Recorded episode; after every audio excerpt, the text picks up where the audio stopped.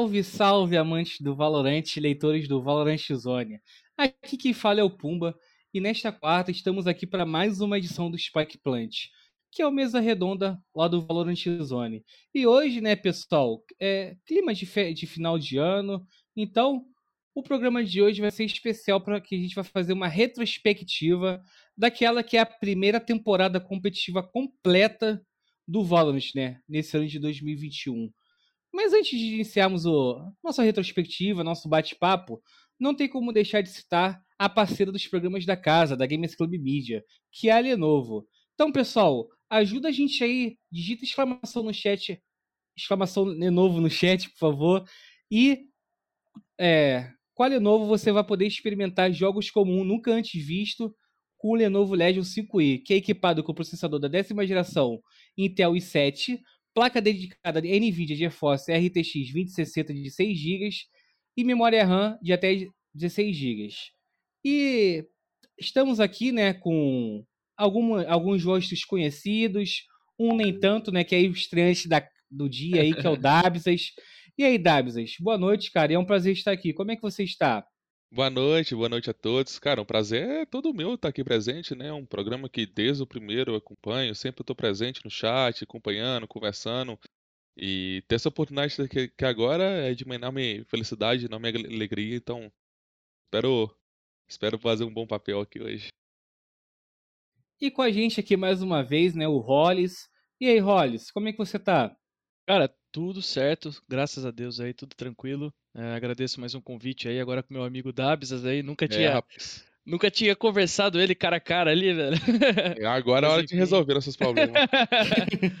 Mas agradeço sempre, sempre é muito legal aqui tá, tá batendo esse papo com vocês e com certeza a gente vai tirar muitas coisas boas dessa retrospectiva.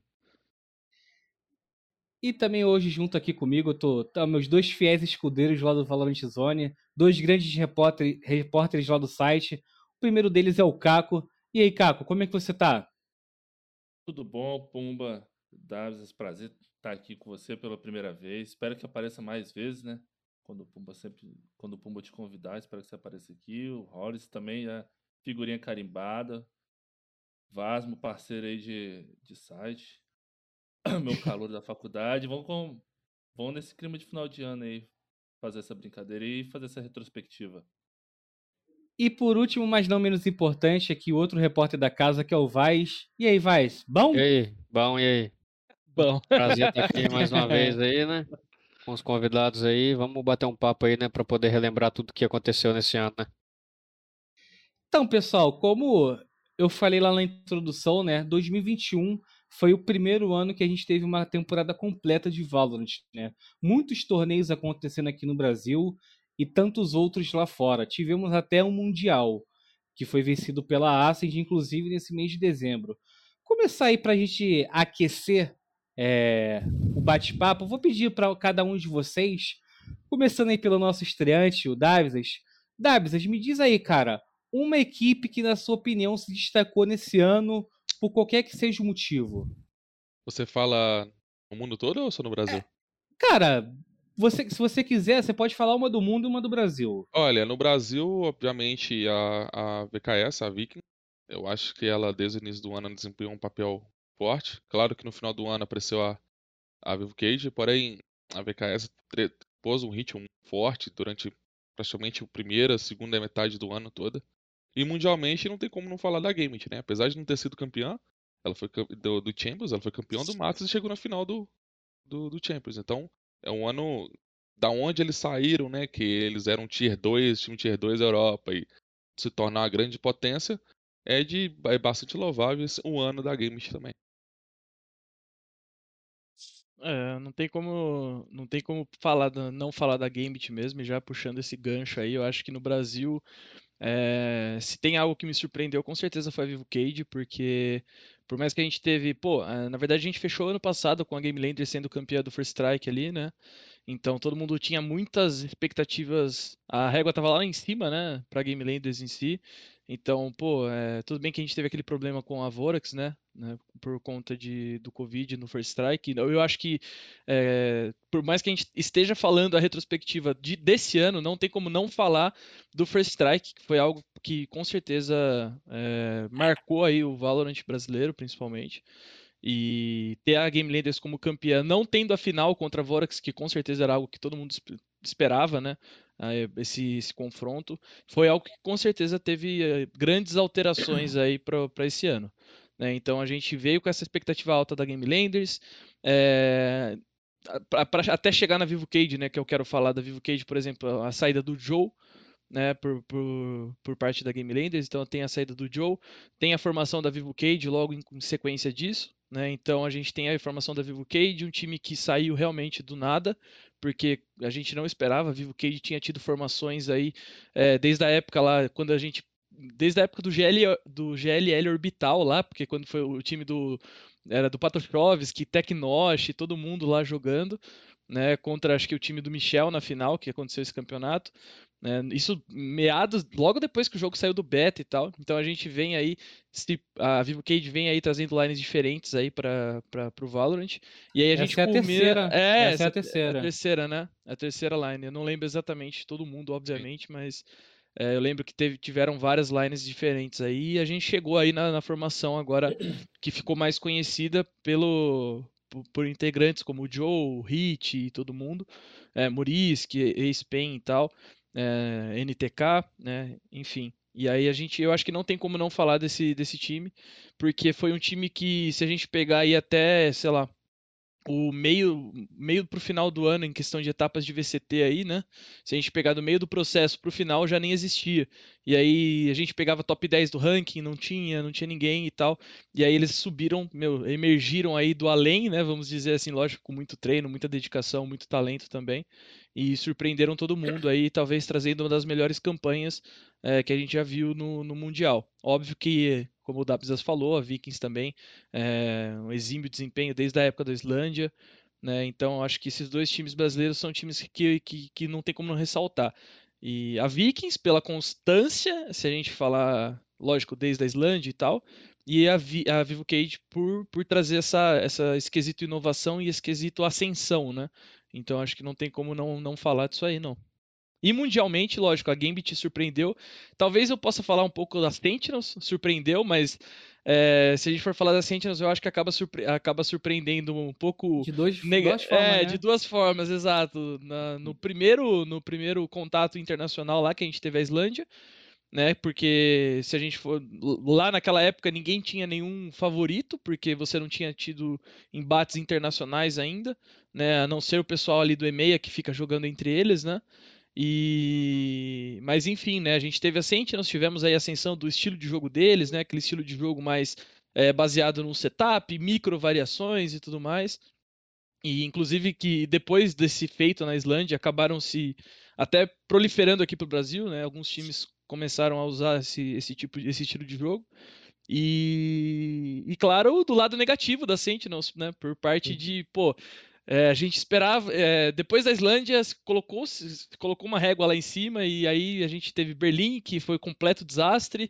Tivemos aí o Champions, que meu, não preciso nem falar nada, né? Assim, é lógico que a gente teve o crescimento de outras equipes, mas a gente viu ali, com certeza, a insatisfação dos torcedores da Sentinels é evidente, não tem nem como falar, né?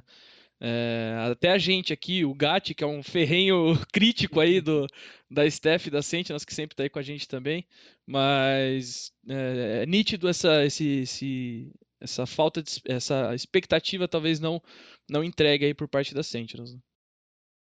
É, quando você olha, eu no meu caso, quando eu vejo. Sentinels, eu vejo como, como se fosse um desfiladeiro, né? É a montanha tá lá em uhum. cima e ela só vai Montanha russa, né? Então, você espera sempre da Sentinel chegar e ser uma das grandes favoritas. E quando você olha a Berlim, eles perderam pro City 3 do, do, do NA. Quando você volta pro Champions, os caras saem pra Cru. A gente gostou. Eu, por exemplo, gosto muito da Cru, mas, pô, você não espera isso, esse tipo de resultado acontecendo vindo de investimento quando é como é da, da Sentinels. Então, assim, é, eles chegaram dominando tudo, pararam no tempo e aconteceu, aconteceu. É... E você, Caco e. Caco e Vaz? Eu vou, vou continuar no cenário internacional, vou destacar a Sandy. Eu acho que a gente pouco valorizou aqui, desde a, no outro programa também, a gente valorizou pouco o título, o título mundial deles, mas tem que lembrar que eles também foram campeões do primeiro Masters, né? Lá em abril, maio, né? É, Que o pessoal era- se que era esquece muito regional. disso. Que era regional. Eles tinham acabado de ser contratados pela organização, eles estavam, estavam sem organização, já estavam disputando bem o- os qualifies lá da região e chegaram e foram campeões. Então, querendo ou não, eles foram dois, eles ganharam dois títulos internacionais no ano. E eu não, agora não tenho certeza, mas eu acho que foram os únicos. Eu não lembro se a Sentinels ganhou o, primeiro Masters do NA. Cara, eu Então, acredito que sim, cara. Acredito que sim. agora não Vou lembro mesmo. aqui, mas eu acredito que sim. Entendeu? E, e desde o início do ano já já jogadores individualmente daquele time se destacando, principalmente o Cined, né? Que parece que agora vai renovar lá, só tá faltando ele. Então eles vão manter um time forte pro ano que vem. Acredito que eles precisam dar ajustes, é lógico, como qualquer time, como a Gambit precisa, ou qualquer outro que foi bem no a Cru precisa, né? É, mas eu acho que a gente tem que abrir os olhos para eles, porque o que eles fizeram, mesmo assim, outros considerando muitos a Gambit favorita, qualquer outro time na frente deles, eles chegaram dois torneios grandes e ganharam. Então é um feito a se destacar aqui. É, eu também acho que não tem como fugir muito, né, do, cenário internacional, não tem como não falar da Gambit, né?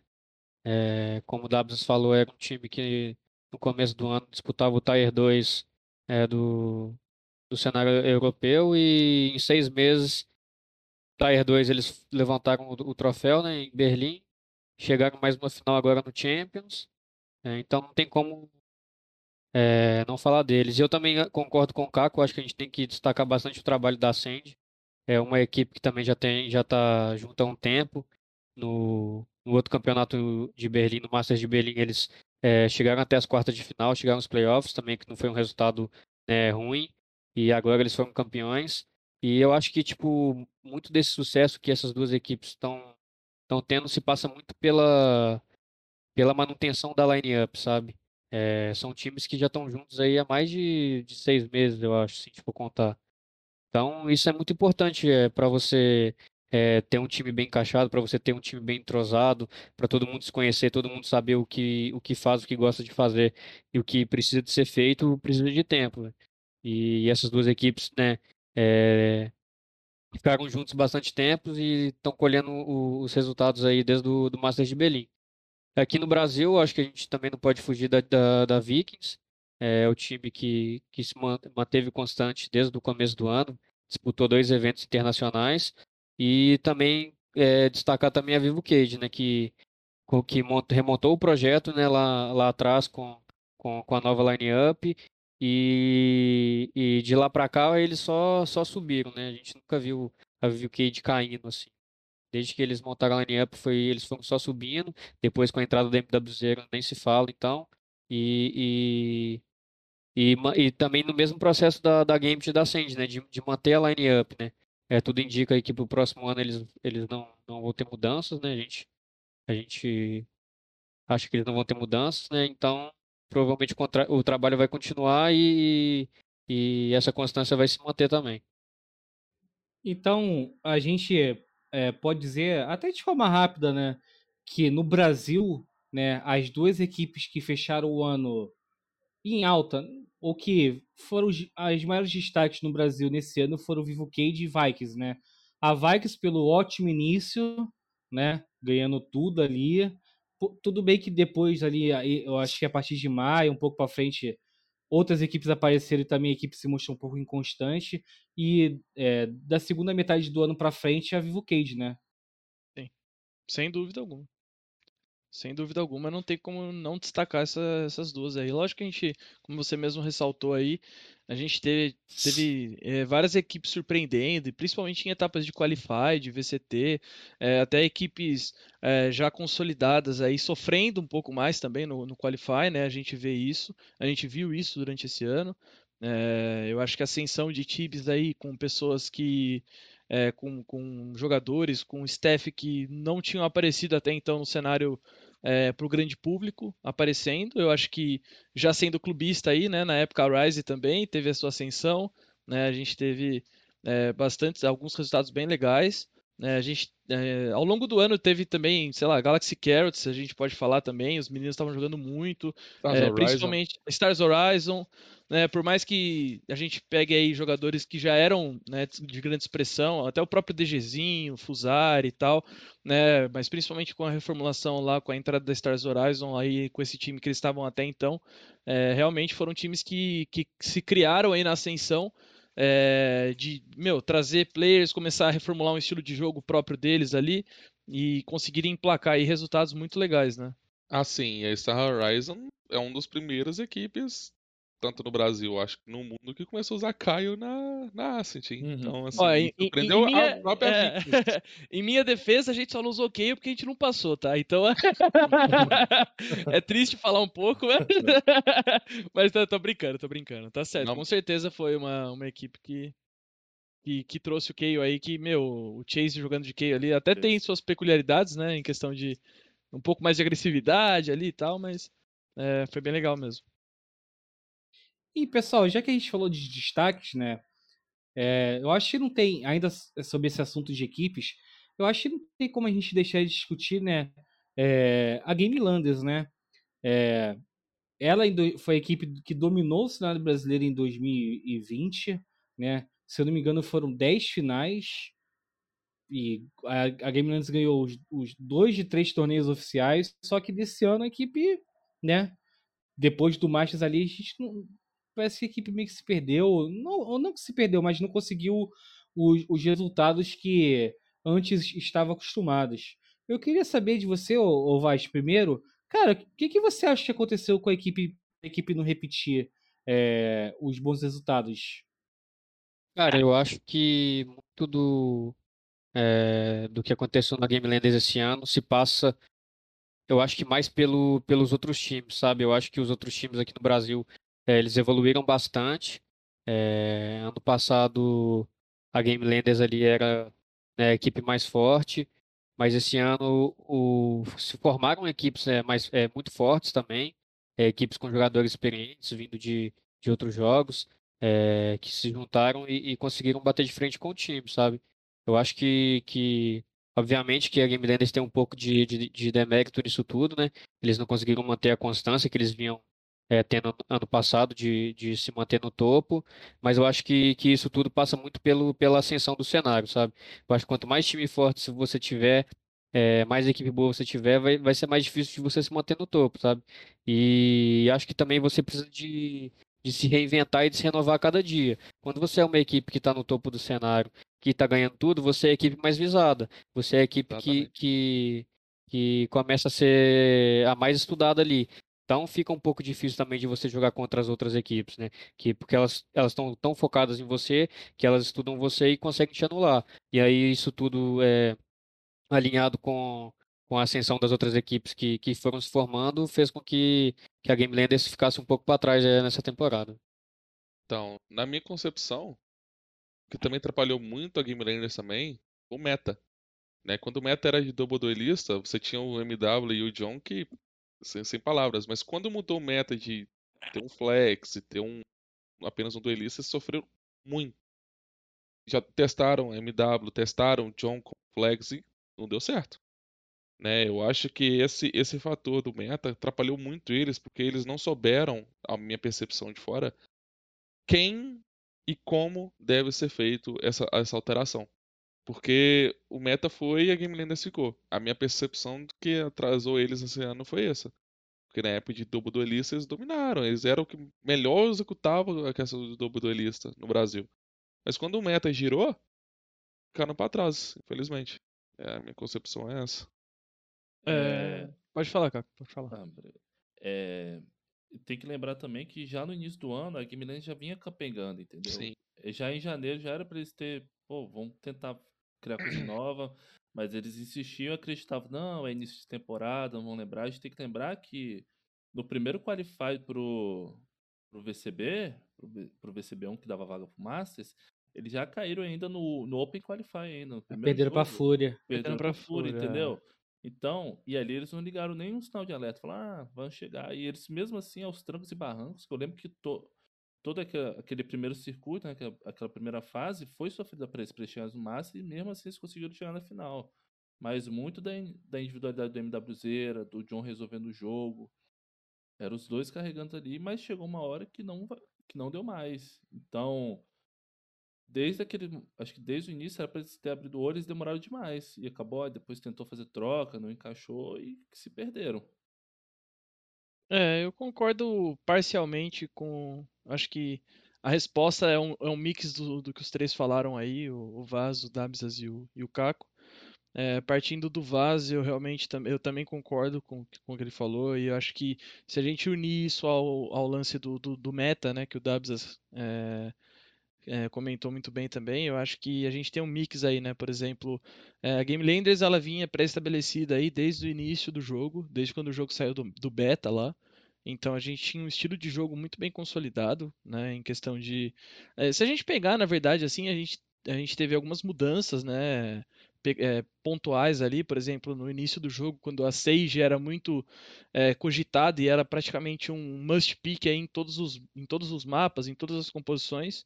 Né? Depois a gente viu aí a Vorax trazendo uma mudança dentro disso, mas é, o John jogando de Sage ali era, era, é, era bastante utilizado, e depois a gente mudou aí, é, a gente viu a ascensão do, do duplo duelista, e eu acho que quando a gente teve a inserção da Sky, principalmente no, no meta, né? Quando os times começaram a perceber a, a força que a Sky tinha, é, o, o, potencial de, de bang com ela, o potencial de usar duplo iniciador, né? Principalmente agora nessa, nessa sei lá, do, do, meio do primeiro semestre para cá, né? Porque se a gente for pegar a Sky aí, ela vem desde o, prim... desde o ano passado, né?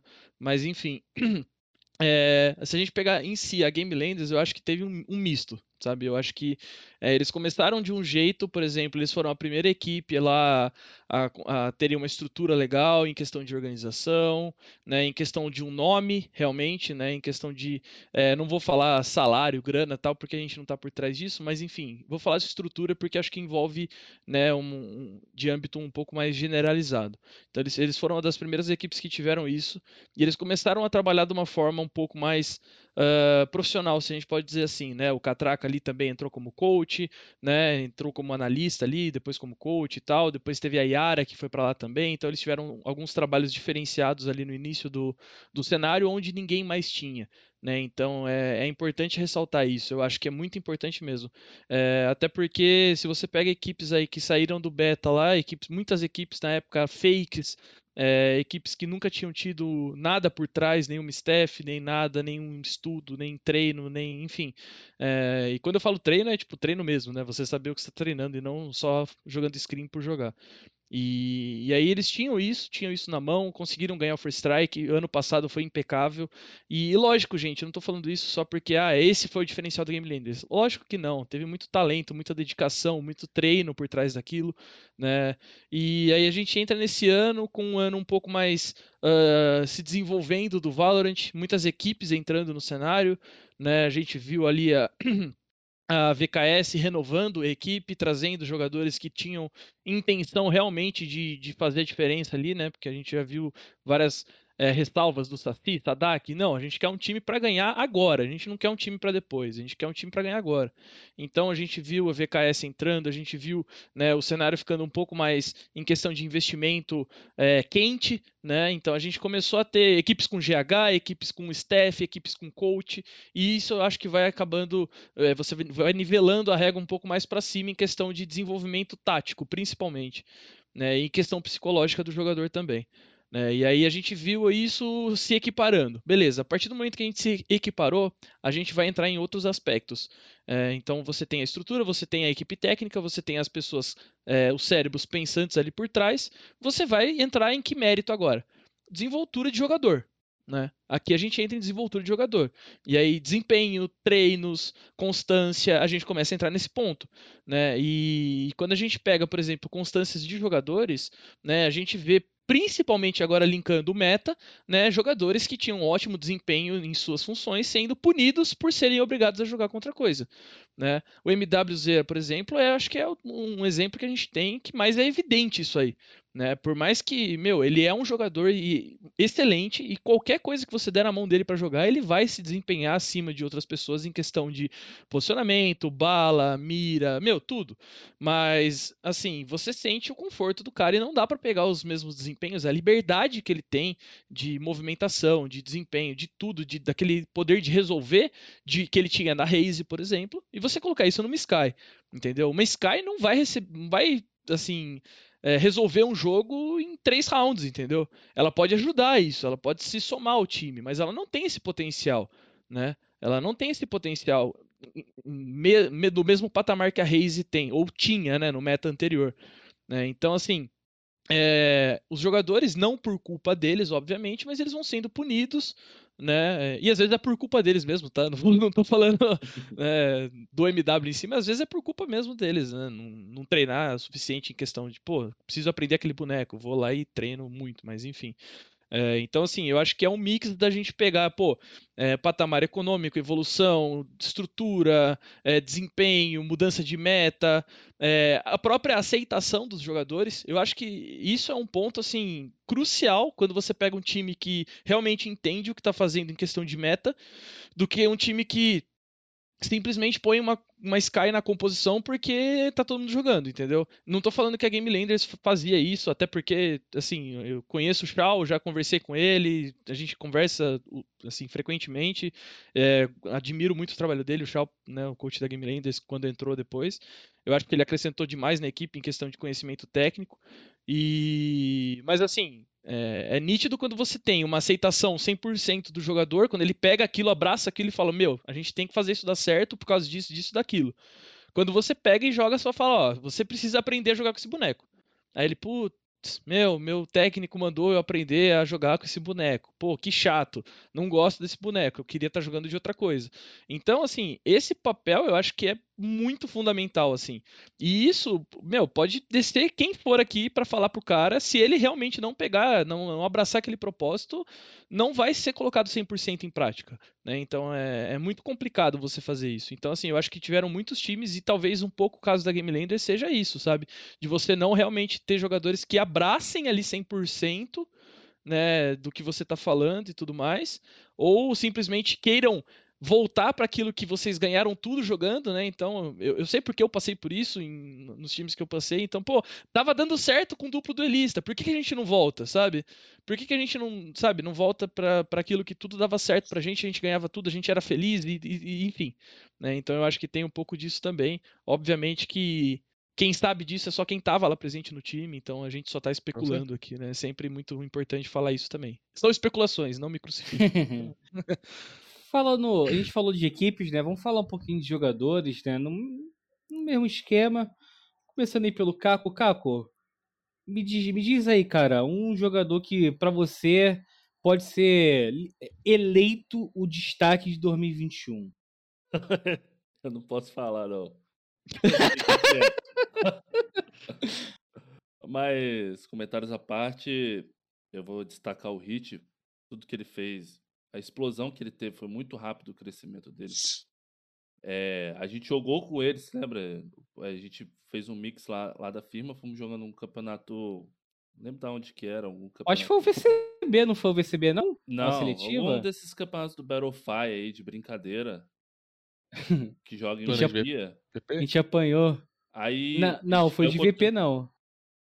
Aí a gente caiu contra o time do Hit. Meu Deus. E ele. meu, e ele já de jet, já na ele já comia, já comia o meio já matava a gente lá na base, entendeu? A gente tava dois passos, o cara já tava lá.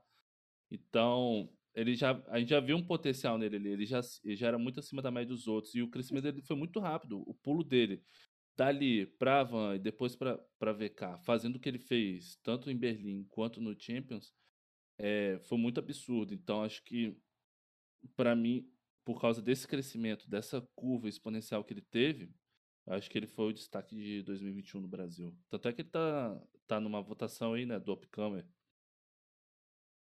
Ele tá Cara, junto com o Saci. É, exatamente. Inclusive, eu esqueci de soltar isso aí. Desculpa aí, Hit, Saci. Mas a matéria tá pronta. Taxado, taxado. Taxado. É, eu, eu também concordo com o Caco. Eu acho que, que esse ano dá pra fugir, dá para fugir do hit. E eu tenho até um certo carinho especial por ele, né? Porque a gente foi companheiro de equipe, eu fui coach dele na Red Canids, lá no CS.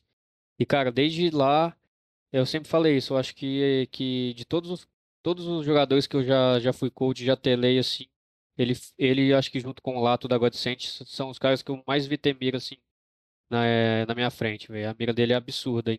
Eu já sabia que ele ia fazer muito sucesso no jogo. Sabe, o, acho que o único problema do Hit que eu acho que ele está conseguindo consertar agora é, é, dentro da cabeça dele, sabe? Quem já, já foi do time dele, quem já trabalhou com ele sabe como, como ele é um pouco né, nervoso e tudo mais. Mas eu acho que ele tá, tá melhorando essa, essas questões aí. E ele tem tudo para ser um dos melhores jogadores se, se já não é, né? Na, na função dele. E também destacar o Saci, né? A gente não tem como fugir do Saci. Eu acho que hoje ele é um dos jogadores mais completos do, do nosso cenário, é, por toda a sua experiência, toda, toda a sua habilidade, todo é, seu conhecimento da mecânica do jogo. É, eu acho que, que ele e o Hit são, são os dois destaques aí do cenário brasileiro. É, eu, o mais valorizado do, do cenário. Saci, ou, ou procurado, né? O famoso, né? Ou aquela. aquela... Aí tem a, tem a, tem lá. Most é, Wanted. É, exatamente. Então, cara, vocês falando do Hit, eu preciso nem te comentar, é mais isso que você, tanto cara como o Vasco falou. Cara, o Saci, quando teve o Saci, da onde esse cara? Ele veio do League of Legends, que é um jogo completamente diferente. Ele era muito bom lá, campeão brasileiro lá. Muda pro Valorant e esse e essa a qualidade que traz para dentro do jogo, você mesmo diz que ele é completo, eu concordo que é completo, porque ele trouxe do League of Legends a questão do. do da, da gestão de recursos dentro do round. Cara, quando ele ulta, é sempre mata um. Ou ele pelo menos taga alguém. Ele quase nunca erra o dele. É, é algo que o cara tá cheatado. Tem lógica. Você vê, você vê lá, por exemplo, teve, teve lá a estatística do The Spike lá, que teve a maior porcentagem de ACS no campeonato, no, no, na Champions. Cara, e toda a constância. A palavra que vocês utilizaram para VKS é constância. E se tem essa constância, muito devido ao, ao Saci. Então, assim, o Saci é um cara que, sinceridade, eu acompanho, eu vim do League of Legends, assim como ele. Eu acompanho ele há muito tempo. Ele é dedicado pra caramba a vida toda. Ele sempre quis ser o melhor de si toda a vida. E, apesar de não parecer, ele é muito novo ainda. O cara tem, tem 25 anos de idade, ele tem, não, é. Ele tem minha idade, cara. E eu, então, assim, você vê, você vê, você vê caras como o Hit, que, é, que ele é mais novo do que o Saci. Mas, assim, o Saci não tá velho. E ele vai evoluir mais e mais e mais e mais. Então, assim, você vê aonde que esses caras podem chegar. Então, assim, você vê o MW também, que é um cara novo também. Enfim, tem muitos. Se eu ficar aqui, eu fico até amanhã falando dos, das miras jovens do Brasil.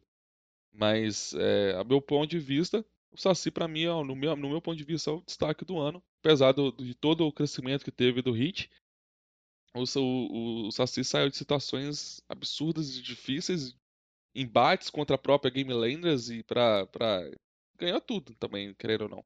Então, é, eu... Até entrando nessa discussão um pouquinho aí, eu acredito né, que a gente não tem como a gente fugir de três nomes no cenário brasileiro esse ano, né? É, o Hit mais pro fim do ano, né?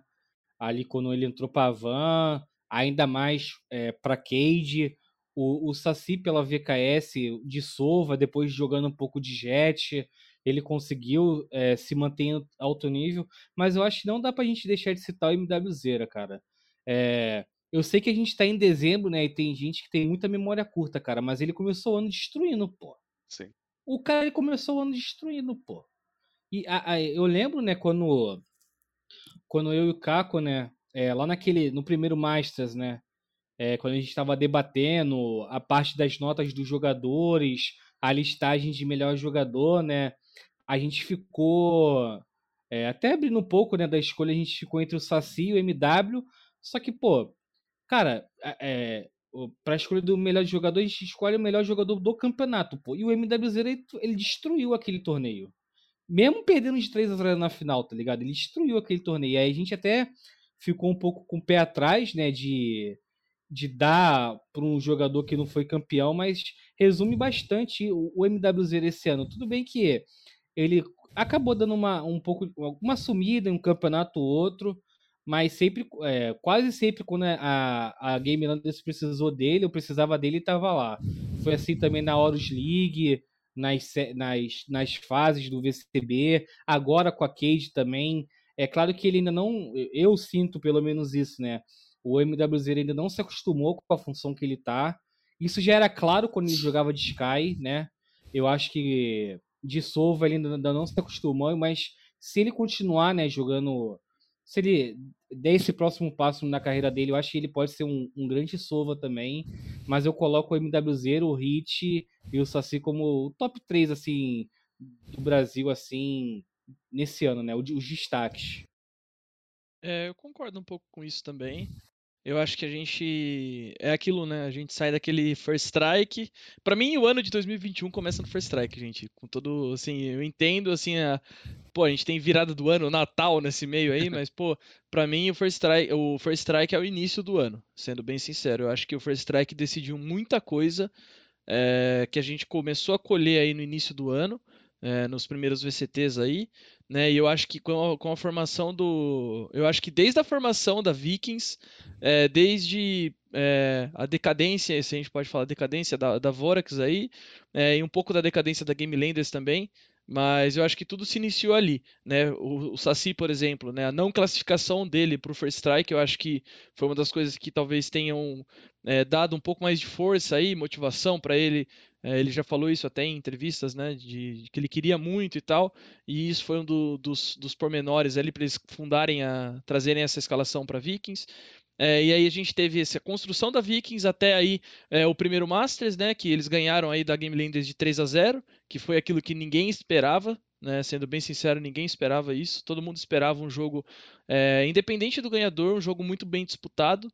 E não que não foi, né? Foi um jogo realmente disputado, mas enfim, é, a gente viu realmente o pessoal da VKS com uma superioridade aí bem, bem, bem bem grande, se a gente for, né?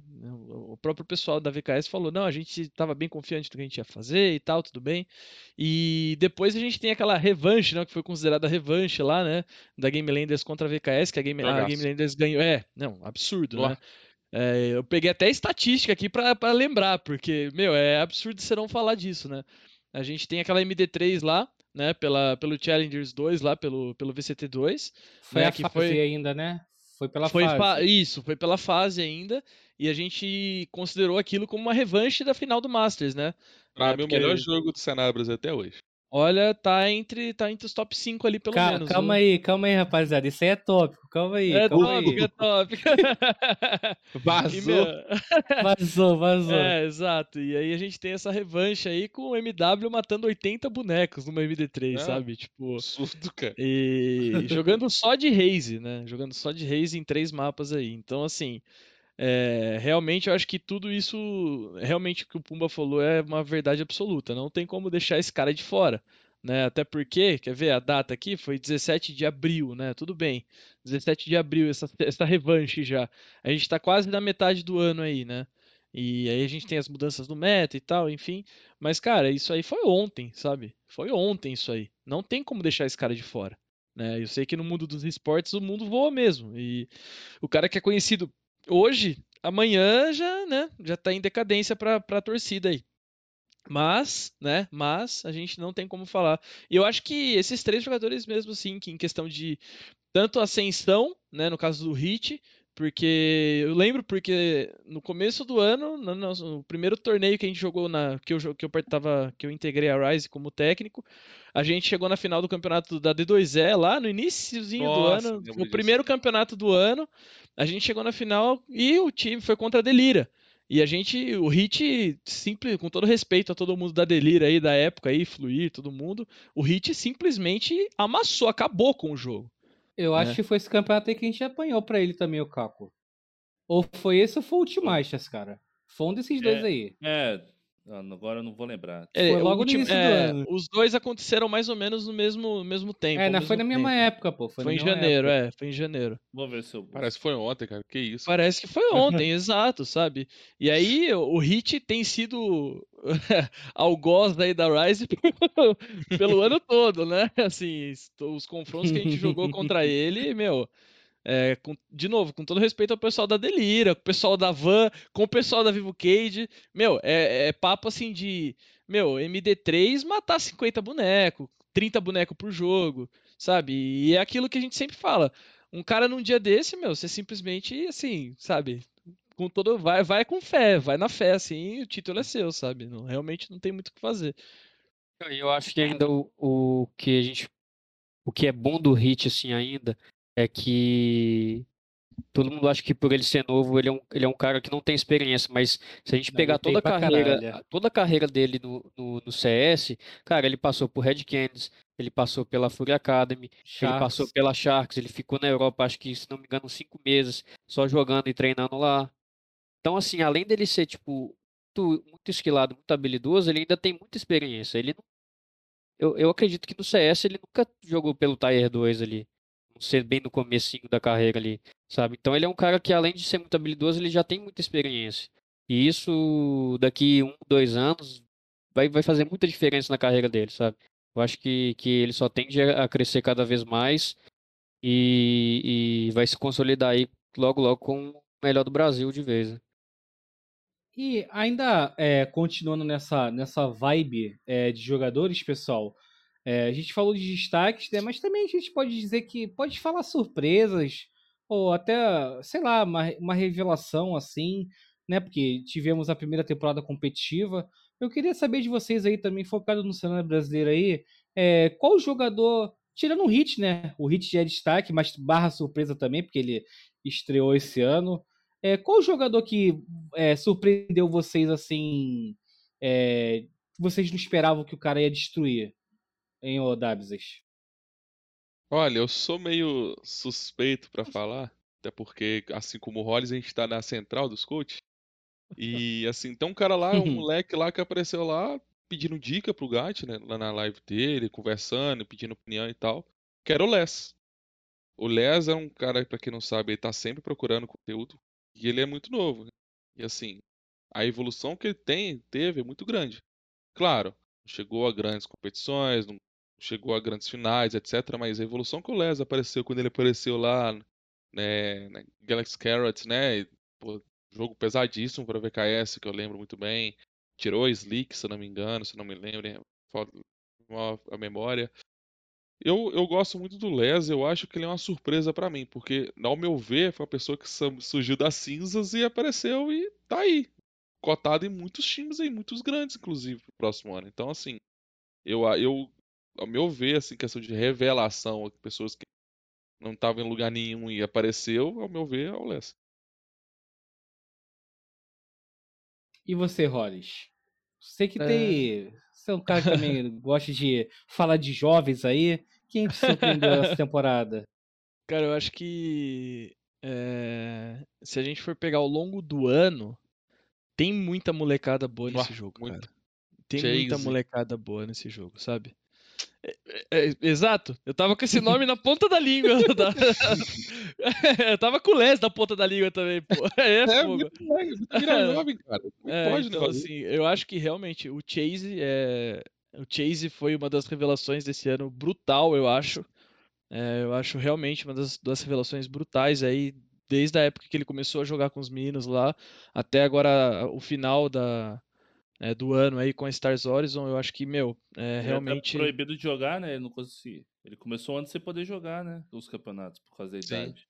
Ah, é, realmente, é, É, foi, a mesma coisa do, foi a mesma coisa do Kalil ano passado, né? Que Mesma Exatamente. coisa do foi- A gente teve, a gente teve problema exatamente com isso na, na época da, um pouco na verdade da Detona, mas já já no ano passado eles já, já tinham alterado já. A Riot por First Strike já tinha mudado para 16, porque antes era 18, né? É, no início do jogo, quando o Valorant saiu pro beta era É que mudaram. 18 e aí eles voltaram para 16. E mas enfim, né? Aí te- teve o Les, teve o, o Chase, eu acho que é uma das maiores pra mim, acho que tá no meu top 3 de revelações aí, tranquilo. É, É, pra Eu acho que- citar um- Pode falar, pode falar. o- CTC, pô. Que o CTC, CTC? a, tempo- a temporada em alta. É outro que também ele que. fez pela Game Landers no Last Chance. Todo mundo abriu os olhos e pouca gente falava dele na É, indústria, exato. mesmo se ele ia É. muito bem. Eu lembro dele nem... na era, quando ele tava na, Na era. era, exato. Ali eu vi, ó, esse cara aqui é muito bom. Eu ia falar isso, exatamente. A gente, Ele na era. a gente enfrentou ele na época da era no First Strike, na época eu tava na Detona ainda, e realmente já era diferenciado, assim. Aí depois eles foram pra. Eu não lembro, enfim, qual foi a trajetória dele exatamente, mas é, desde aquela, desde o finalzinho do ano passado, ele já tem sido um, Sim. um grande competidor, assim, um grande, um grande, um, um destaque entre os, entre os jogadores, né, no caso. E eu acho que a gente pode até ressaltar um ponto dentro desses, e aí, na verdade, eu não vou nem sugerir nomes, mas se vocês tiverem aí já nomes, é, a gente citou o Saci também, né, como migrante aí, né, como um cara que veio de outro jogo, assim, e talvez nomes que eram conhecidos aí em outros jogos, por exemplo, Pancada, né, não sei, na minha cabeça veio, eu não tinha parado para pensar também, mas querendo ou não, se a gente pegar o Valorant aí como revelação, ele tá desde o início, óbvio, mas é, o que para mim é uma crescente absoluta do Pancada. Ele já era bom, já era, mas esse ano ele teve uma crescente muito grande, né? Eu, assim, de novo, só subiu a régua, sabe? Não, ele já era um atleta excelente e agora nesse até esse final de ano, agora esse junto com o Chaser, né, lá na Stars, por exemplo, é, a saída dele, ele teve uma época que saiu da Stars, depois voltou agora, né? E aí, meu, é realmente assim, é um, um cara que só, te, só teve crescimento, assim, sabe? Ao decorrer Posso- do ano. Posso dar um nome na qual, assim, não remete à juventude, mas, se não me engano, é, É, o primeiro exato. jogo dele, Exato. Belk. É, Belk também. é outro. Então? Exato. Apesar de não ter dado certo na Game Landers, teve lá, teve uma entrevista recentemente ele contando lá os problemas que ele teve lá. O Belk pra mim é um grande nome, pra mim ainda continua sendo a melhor aça do cenário. Então assim, eu, eu vejo o Belk ainda ele bem encaixado no time jogando confortavelmente, ele pode dar muito trabalho à galera aí, cara. Sim, com certeza. e, o, e o que eu acho legal do, é do que o pessoal comentou, né, do, do, do Les, do Chase, do CTC, a gente tá falando de, de, né, de adolescentes aí de 16, 17 anos, e, cara, eu acho que o que o, que o, que o legal e o que muitos desses adolescentes deviam fazer é ter, é, é ser centrado como, como o Chase, como o Les são, sabe? Igual o W falou, que o Les é um, é um moleque que toda hora tá, tá buscando é, conteúdo, tá, tá buscando se aprimorar. Cara, se você quer ser profissional no jogo, e hoje o, o, o- esporte eletrônico é, é um mercado que movimenta milhões é, pelo mundo inteiro. Então, assim, é o esporte, né, do futuro. É, se você quer ser, se você quer ser bem-sucedido, você tem que começar desde já. E assim, cara, são poucos moleques que a gente vê que são centrados desse jeito, sabe? Por exemplo, você pega e vai startar uma, uma partida no Valorant, uma Ranked, um normal game. Quando tem um, quando tem um pessoal mais novo, até mesmo quando, principalmente quando eles estão em, em amigos, dois amigos, você vê que, que, que é muita é, é, é muita é muito papo ruim, entendeu? É muito, muita falta de, de concentração. Então assim, cara, se você é um moleque novo, se você quer ser bem sucedido, se você quer tocar essa carreira, já começa fazendo as coisas certas desde o início, cara. Tipo assim, eu só queria voltar no tempo, velho, ter meus 16 anos de novo, é, é, se conseguir ser, se conseguir ser jogador de novo, cara, com, com, com a minha experiência de hoje, voltando lá atrás, eu ia fazer tudo, tudo, tudo diferente, sabe? Porque se você começa do jeito certo, o, o, o- caminho fica mais fácil, sabe? E se você se dedica desde o início, você vai, vai se tornando um grande jogador é, mais rápido, sabe? Então, vocês têm, tem a molecada que tá assistindo a gente aí, então fica uma dica aí é, para para molecada é, se concentrar, buscar conteúdo, é, parar de, de, de trollar jogo, jogar sério e que as coisas vão Parar ficar de mais digitar fáceis. no AL, né? Parar de digitar É. no AL, fica dando sei. E eu, novamente, né, dando uma opinião, né? Eu acho que faltou o nome aí, né, pessoal? O Aspas, né? O aspas. Eu tava com ele na cabeça, falar, mas, mas o, o Vaz ele encerrou tão bem ali o assunto, eu falei, ah, vamos pro próximo. Mas eu acho que realmente merece. Não, pô, não tem como não, tem como não citar o Aspas, pô. O cara aí que, que assombrou as filas janqueadas aí no início do ano. O chitado, Todo- né? Todo mundo falando que ele era cheatado, que o cara usava Arduino. Pô, eu fico, é, maluco, eu fico imaginando. Não, cara, é, tipo assim, eu, eu, eu, não, eu não duvido da capacidade do ser humano de, de fazer merda, tá ligado? Eu não duvido, porque temos muitos exemplos assim, mas, pô, cara, imagina é, a a- um jogador chegar, pô, cara, eu vou, vou instalar um Arduino aqui, comprar uma placa de Arduino, né? Fazer o, o, trambolho lá pra, pra não, não passar no, no anti-cheat da Riot, mano. Tá ligado? E eu acho que é, o Aspas, né? O, o, o Vaz até pode falar melhor da época do CS, o Kaká também, né? O Aspas ele é um dos muitos jogadores aí que a gente tem no esporte eletrônico brasileiro que é taxado de cheatado e cala, e cala é, a boca da, do pessoal, né, cara? É, no CS a gente teve Cold, a gente teve Taco, é, o, o, acho que o Hit também o passou. Leaf, o, Li, o Leaf também, yep. né? Porra, e... o, o Leaf é a coisa mais sério mesmo, é a situação mais triste que eu já vi na no, no esporte eletrônico. Tô há muito tempo nesse cenário o que fizeram com o Leaf aqui no Brasil foi a situação mais triste que eu já vi na minha vida, cara. Entendeu? E... Então ele tá lá ganha, jogando bem no Valorant, para mim é sensacional. Eu torço muito por ele. E é, eu acho que o Aspas aí, né, cara, ele é um ele é um jogador, infelizmente, né, ele não começou um time ali que não deu muito certo na Slick, né, mas sempre aparecendo aí e tem tudo para arrebentar em 2022, né, lá na Loud. É, com Você, certeza. Com certeza. Ô, Caco, pode, ah, Pode falar, pode, pode- não pode soltar o assunto, porque justamente estou pesquisando uma coisa aqui para não falar besteira, então pode. É, Pode só rapidinho, mandaram no chat ali, acho que o Shuri mandou, eu ia comentar também, né? Eu lembrei da, da época até que a High Power tava se, se destacando aí, quando eles ganharam da Vorax e tudo mais. O Silence, né? O Silence também foi uma, da, uma da, das races barra duelistas aí que se destacaram muito aí no- na época que surgiu, né? Quando teve a sua ascensão e tal. É, por mais que depois a High Power não desempenhou tão bem assim como o time, mas é, o desempenho individual dele também sempre foi algo Sempre bem. destacou. Sempre, é, sempre se destacou bastante, assim. É, Ah, o aspas, o aspas, né, voltando na, no aspas rapidinho, o aspas recentemente tem jogado nas filas ranqueadas do NA e lá ele tá quase chegando no, no, no topo lá já, entendeu? Então assim, é um cara que tá buscando melhorar, melhorar, melhorar. Ele precisava de fazer isso? Não precisa, mas ele tá lá, trabalhando o inglês dele, porque quem sabe no dia da manhã, né? Então, É, e ele também não tem nada pra provar na ranqueada aqui. Quantas vezes que ele terminou o top 1 aqui do Brasil na, Ah. na- nos atos?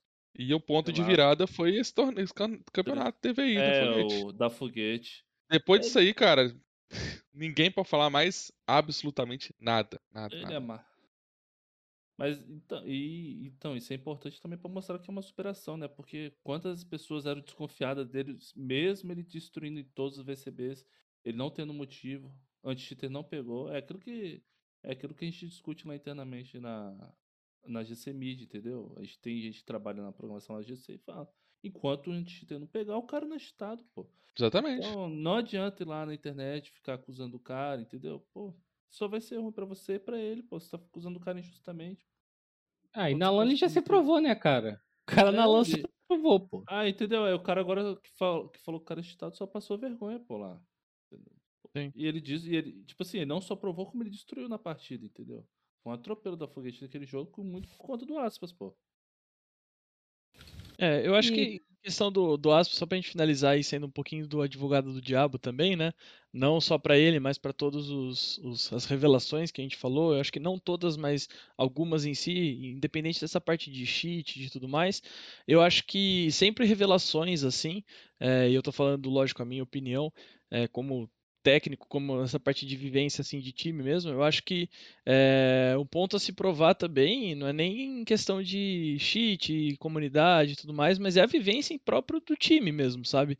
É, muitos jogadores, assim, muitas revelações, muitos talentos das ranqueadas são realmente muito baludos, muito talentosos, às vezes até tem uma disciplina exemplar, mas não, não sabe se conviver em time. E isso é lógico, é, é de se aprender, é de se você, é, enfim, trocar aprendizados ali, é, ter um- uma pessoa para te orientar, para, enfim, né, a própria staff, a própria organização pode fazer isso, mas você tendo essa parte de desenvoltura social ali, é uma forma de provação que muita gente não vê. E não chega isso na comunidade, né? Não chega isso na comunidade. Às vezes chega boatos ali, né, que soltaram, às vezes muito mal falados, né, muitas vezes muito mal falados, e a gente não tem ali o, o atleta se desenvolvendo perante a sociedade como um jogador de time, Né? Então, pô, é, o Aspas, eu acho que, de novo, eu tô falando isso como própria opinião. É, não conheço como ele jogava em time, na Slick, enfim, tô usando ele como exemplo para é, trazer realmente essa, essa realidade para todos os outros jogadores que nunca vivenciaram esse, essa rotina de treinamento em time, de, enfim, de tudo, né? E aí você tem o Aspas surgindo, né, com desempenhos fenomenais. É, por mais que ele treinava em time lá na Slick e tudo mais, mas, pô, levar um cara para jogar num office, sabe, ter uma rotina, meu, isso aí vai ser bom pra caramba, para mostrar pra comunidade, sabe, que o cara realmente tá ali pra, meu, ser um profissional gigantesco, ser um dos maiores do, do Valorant, sabe, eu acho que isso é realmente sensacional. É, e com certeza tem que ser levado em conta também quando a gente está falando de um desenvolvimento de atleta em questão de desempenho, em questão de resultados, de números, de tudo. Né? Cara, eu acho que, que o Aspas hoje já provou, né, o, o jogador que ele é, né? Recentemente, igual vocês falaram, ele, ele jogou o campeonato presencial e amassou. Acho que ele deixa mais nenhuma dúvida de que ele joga limpo, mas eu acho que muito dessa desconfiança que todo mundo tinha nele é muito por conta do CS, né? Eu falei que eu estava pesquisando uma coisa aqui só para não falar besteira, é... e eu tenho quase certeza que é ele mesmo que, que em 2019 ele tomou banda GC, né? Quando, quando ele jogava né, na G3X lá do, do Gaules. Então acho que essa desconfiança toda é, que, que todo mundo tinha nele é, era muito por conta do CS, sabe? Ele nunca foi, foi um grande jogador no CS, nunca é, teve resultados expressivos tudo mais, jogou em time grande. E quando ele vem para um, um jogo, depois de, de ser banido é, do, do CS, vem para um jogo e começa a amassar, essa desconfiança ela é natural, né, pelo que, pelo que ele fez no passado. Mas é como eu disse, hoje ele já, já se provou, é, já se provou que, que é uma grande, né, é, eu, eu, eu, ainda considero ele como uma grande promessa do cenário, sabe? Eu acho que, que, que ele tem muita mira, ele tem muita habilidade, mas é, não é só isso que um jogador precisa para poder poder ser completo, sabe?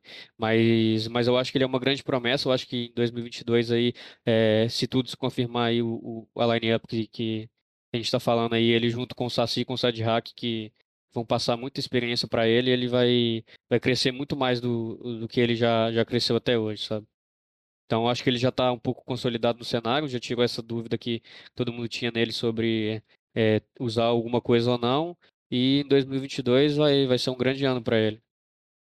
E pessoal, é, antes até de iniciar o, um dos últimos tópicos aí, né?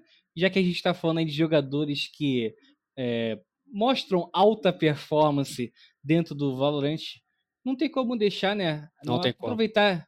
não tem como é, deixar de aproveitar essa oportunidade de falar da parceira dos programas da casa, do Games Club Media, que é a Lenovo. Então, pessoal, ajuda a gente aí, exclamação Lenovo, e experimente jogos como nunca antes visto com o Lenovo Legion 5i, que é equipado com processador da décima geração Intel i7, placa gráfica dedicada NVIDIA GeForce RTX 2060 de 6 GB e memória RAM de até 16 GB. Pessoal, é, até falar um pouco de partidas aí, né? Que o Hollis, o Dabs, eles puxaram um pouco o assunto lá. Eu quero que cada um aí de vocês escolha uma partida que ficou marcada nesse ano de 2021 aí, começando pelo Hollis.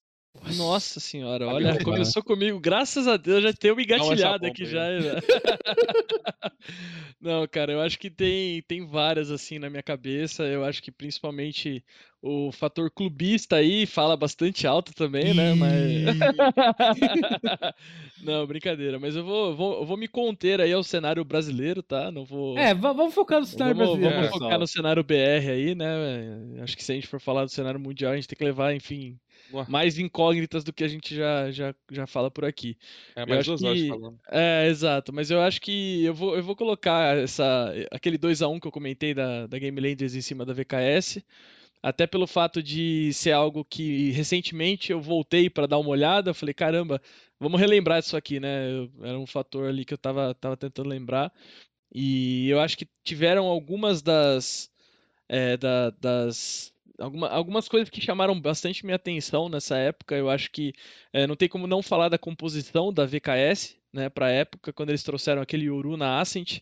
Eu acho que realmente foi algo que que todo mundo ficou de meio queixo caído, assim, sabe? Porque é, tinha muitos times, inclusive, eu falo por mim também, na Rise a gente chegou a tentar, a gente jogou com o Yoru em algumas em algumas partidas, em alguns mapas e tal, treinamos, enfim.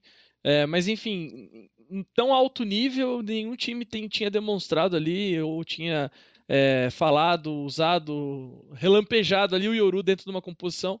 E eu acho que a, a, VKS ela trouxe uma proposta de jogo muito interessante, né? Na época também o Faith estava lá, né? Como, como técnico deles. E foi algo muito legal de acompanhar a evolução, principalmente no mapa da Ascent, né? Então trouxeram ali o Yoru, a Viper e com aquele combo Viper Astra, né? Que estava é, na época surgindo, culminou na, na Islândia também, né? Esse meta que todo mundo quis jogar depois, quis é, estudar, ver como que funcionava.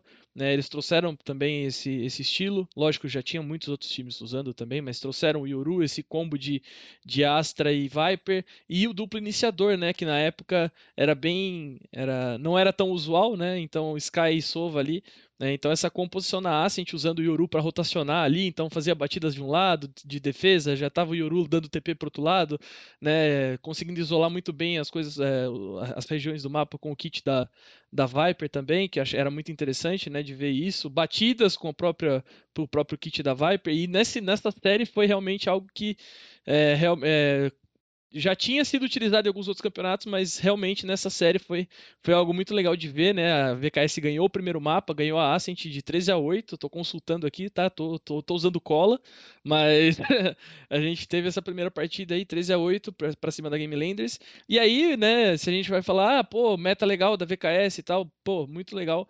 E aí a gente teve um, um, uma incógnita aí que realmente ninguém esperava, né? Que é, sobressaindo qualquer meta, a gente sempre tem o quê, né? Desempenho individual, né? Então, assim, a gente teve o MWZ deitando nada mais, nada menos que 79 bonecos nessa série, né? Então, assim, não tem, não tem muito o que falar, sabe? É realmente assim, pô. É, atrás dele teve o FDN com 50 kills, gente. Então, assim, a gente tá falando de uma diferença aí de 19 o que? Meu, é muito absurdo, sabe? É absurdo. Né? Absurdo, de, de 29 kills acima, tá ligado? Tipo, é muito, é muito, muita coisa, assim, sabe? Então é realmente muito, muito legal de você, de relembrar esses, esses lampejos. Ainda mais falando que tinha essa rivalidade rolando, porque a VKS ganhou de 3 a 0 é, o primeiro Masters, né, contra a Game Landers. Então a gente já tava com esse, esse lance de, de, pô, um contra o outro e tudo mais, né? Mas é isso. É, Acho que é essa partida que eu escolho. Desculpa, desculpa interromper Hollis. Já não, pegando, não, acabado já. pegando o gancho do Hollis aí que, que ele citou, para mim, falando do cenário brasileiro, eu acho que, que desse ano foi exatamente essa partida que o Hollis citou da, da VKS 3 a 0 ali no final do Masters contra a Game Landers, porque eu acho que foi ali que a gente viu que as coisas não seriam é, mais tão fáceis para Game Landers como foi no ano passado, sabe? Eu acho que a partir dali as coisas começaram a ficar é, mais complicados para Game Landers. Todo mundo viu que eles já não eram aquele, mais aquele time imbatível. E, e de lá para cá, é, a Game Landers né, caiu um pouco o nível, a VKS aumentou e as coisas se inverteram e, e a temporada foi, foi muito bacana. Então, para mim, foi esse jogo, né?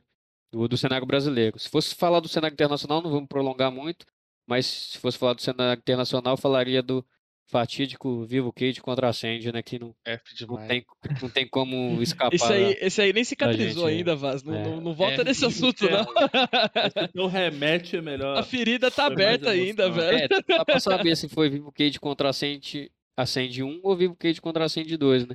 Foi o remédio, se foi a partida original, ou se é. foi a puxada de tapete da Riot na madrugada. Tá, o trem Caralho, foi feio demais. Era fã. Pô. Não temos papas na língua, pô, não temos. pô, o, o jogo, é, eu sinceramente, o melhor jogo que eu vi no ano foi a primeira final da do Game Changers, da B4 e. Nossa. Muito e, bom, e muito boa. Aquele muito 3 a 2 foi de tirar Absurdo. o fôlego, a gente tinha hora que não sabia o que acontecer. Mas já que estamos falando do cenário misto, depois teve na semana passada do, do, cenário feminino, mas falando de um jogo de um jogo de cenário misto, eu lembro de um, de um Vivo Cage Vikings, que eliminou a, que eliminou a Vikings do, do playoffs, né, pro, pro Masters de Berlim. Foi, foi, um, foi um confronto ali do, do Saci com o Hit, que foi muito absurdo. Os dois matando demais, o Saci de Sova destruindo, o Hit levantando a gente toda Pra cada dois rounds o cara tinha ult, entendeu? Ele não tem dó de gastar ult é pra cima dos caras e acabou que a VK eliminou, eliminou a VKS ali e avançou, né? Logo em seguida pegou a Fúria, foi, sei lá, uma hora de diferença de um jogo pro outro, pegou a Fúria, ganhou da Fúria e foi pro Masters de Berlim. Mas aquele jogo, o duelo entre as melhores equipes do Brasil em 2021, né, que é VKS VK, os dois, os dois melhores jogadores do Brasil, né, que a gente mais citou aqui, né, que foi Hit Saci. Então, eu lembro bem desse jogo e da final feminina. Cara, vale citar o Last Chance Qualifier? Vale, pô, É, 2021, pô. Pode Então, citar até, dia- até o dia 31 de dezembro, pô. Então, assim, futuro. Então, assim, eu vou citar dois, dois jogos. Um, pelo motivo de que eu quase morri assistindo, e o outro pela dominância. A Van Liberty versus Six Karma, eu quase morri. Aquela. Cara, que- Cara. To- Toda a atmosfera dentro do jogo, pô, um grita de um lado, outro grita do outro. É Brasil contra Latam, no caso Colômbia, mas enfim, Latam e tal. A gente questionado se a gente deveria ter duas vagas e tal. Então, cada jogo contra a outra, a, a outra comunidade era muito importante pra gente. Você tem uma van que, que era conhecida na- muito bem na Bind, toma o sapeco que eles tomaram na Bind pra Six Karma. que- E eu fiquei assim, tá, o que que tá acontecendo? Conseguiram empatar aí na Acid. Foi o quê? Foi oito anos. Foi, parecia infinito o jogo, parecia que não ia acabar nunca. Ah. E, cara, sofrido. cada round que acabava, eu acabava assim, pelo amor de Deus. Quando, cara, quando acabou, parecia que eu tinha jogado e eu tinha ganhado. Que eu gritei tanto naquele jogo. E eu não tem nada a ver com a Van, não tem nada, é só de torcida mesmo pelo Brasil. Pro nós. Pô, aquela, aquela galera da Van, pô, todo mundo é merecedor e tal. Infelizmente não, não vieram a, a classificar no LCQ, que aí vem a final da Fúria contra a Australs, que foi uma dominância que, assim, na minha, na minha visão, eu não esperava. Mas mostra o trabalho da Fúria, a evolução deles também no final. A gente não acabou não falando da Fúria, mas a Fúria no final É, do ano já lembrei foi... de. É, exato. Já lembrei de duas partidas aqui já. Acho que o. Que, assim, a Fúria no final do ano ela foi simplesmente incrível. Simplesmente incrível. Ela chega, pega um Australs, cara. A split da Australs era é conhecida mundialmente. Eu trabalhava na Europa e a galera da Europa perguntava assim, já treinou contra a Australs na, na, na, na split, etc. E a gente amassa os caras. Então foi dois jogos pra mim que representaram muito o quase morte que eu passei, que eu quase literalmente morri naquele jogo. E essa dominância nossa que mostrou o porquê que a gente tem duas vagas, e no caso três que a gente conquistou na marra. Então é por isso que a gente fala, ah, a Cruz chegou na semifinal. Muito bom, eu vibrei e comemorei junto. Mas, e o resto, não acompanhei eles lá. Então a gente aqui ainda tá à frente deles, a minha visão sobre isso. Então essa vitória de 3 a 0 com dominância, para nós no cenário brasileiro, foi provavelmente a vitória mais importante do ano. Posso, posso falar mais duas rapidinho? Depois aí na É, eu ia falar, eu- de- deixa eu ver se, deixa eu ver se, eu- se é uma que até eu vou citar. É, um jogo que, que eu me recordo bastante, né? É, foi no, na fase final ali do, do último VCB, né? Que foi aquele que foi aquele 3 a 0 da Van contra a Fúria, que a Van é, foi foi o campeonato, eu acho que a Van mais surpreendeu, né? O, o cenário da forma que jogava e tal, que ninguém ninguém estava acostumado, ninguém tinha visto, e eles só dando, só dando, só dando.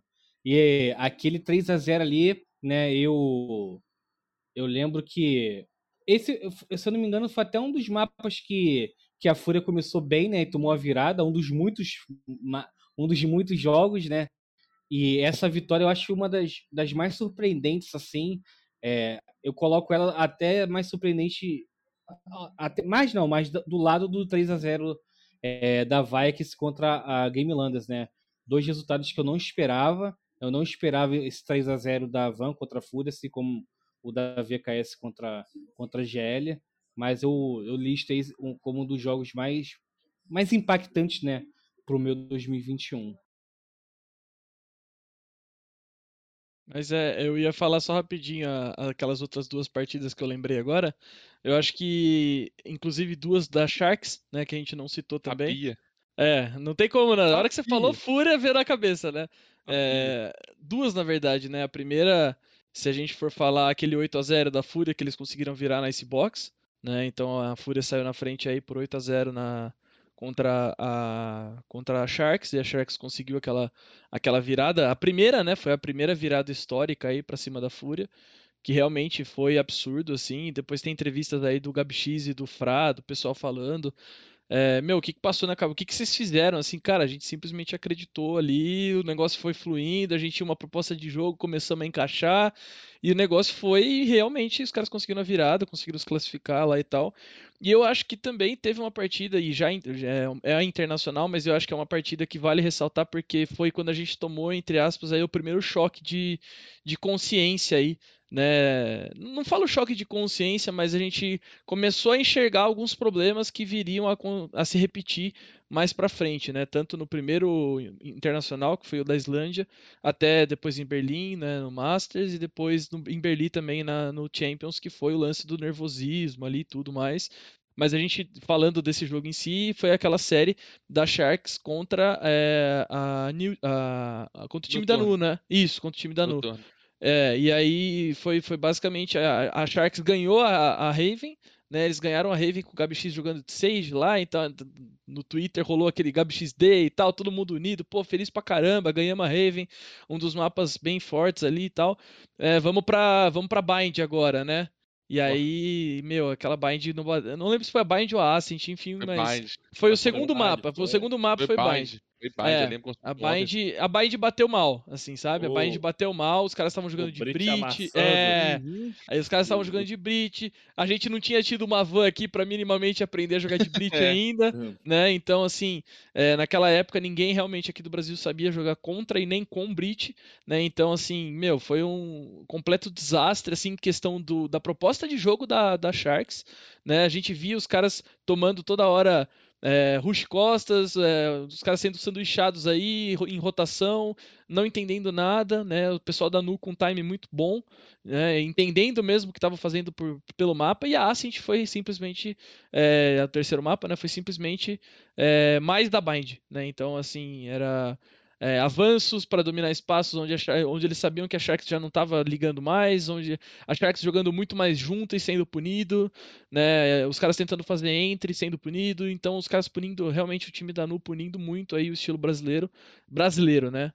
Brasileiro, né? Entre aspas aí, porque eles mudaram bastante, né? Mas enfim, foi aí que a gente percebeu, falou, pô, será Opa. que talvez a história não seja bem do jeito que a gente estava contando, né? Uhum. Então vamos, vamos, vamos pera lá, assim, sabe? E aí acho que foi uma partida que realmente marcou, pelo menos a, a minha aí, quanto ao cenário brasileiro. Sim, com certeza. E, ô Davis, vou fazer uma pergunta para você que eu fiz na retrospectiva é, do cenário feminino, né? É, se você tivesse a possibilidade, né? Vamos, vamos usar a, a, a imaginação aqui a Riot seja o Papai Noel e você tivesse a oportunidade de pedir um, um, um presente pro Papai Noel é, Riot pro ano que vem, o que, que você pediria? Champions no Brasil. E você, Hollis? Vou, vou, no pleonasmo aqui, velho. Eu vou trazer um, um probleminha que a gente sempre Ih. fala aqui. é um pedido muito, muito interessante, velho. É, acho que é, cara, calendário, né, velho? Não tem ah, como é. não falar, né, velho? Pô, eu acho que o Dabs foi né, muita emoção aí.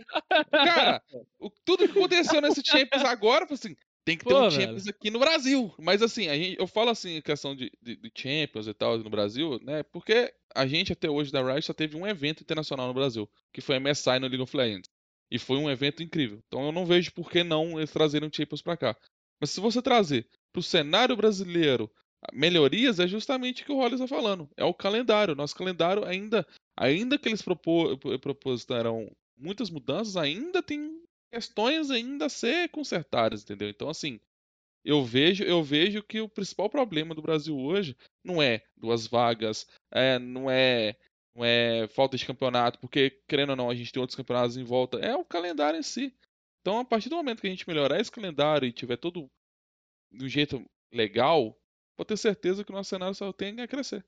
Eu só corrigindo aqui, eu falei calendário pontual, mas eu acho que isso é uma é uma enraizada de um outro tipo de problema que, que a Riot, tanto o Brasil quanto a Riot Mundial, a gente, acho que para mim ficou bem evidente aí no, pelos ocorridos no Champions aí, que é falta de comunicação, cara. Eu acho que é, a Riot. É, é, só isso que eu peço, sabe? Tipo.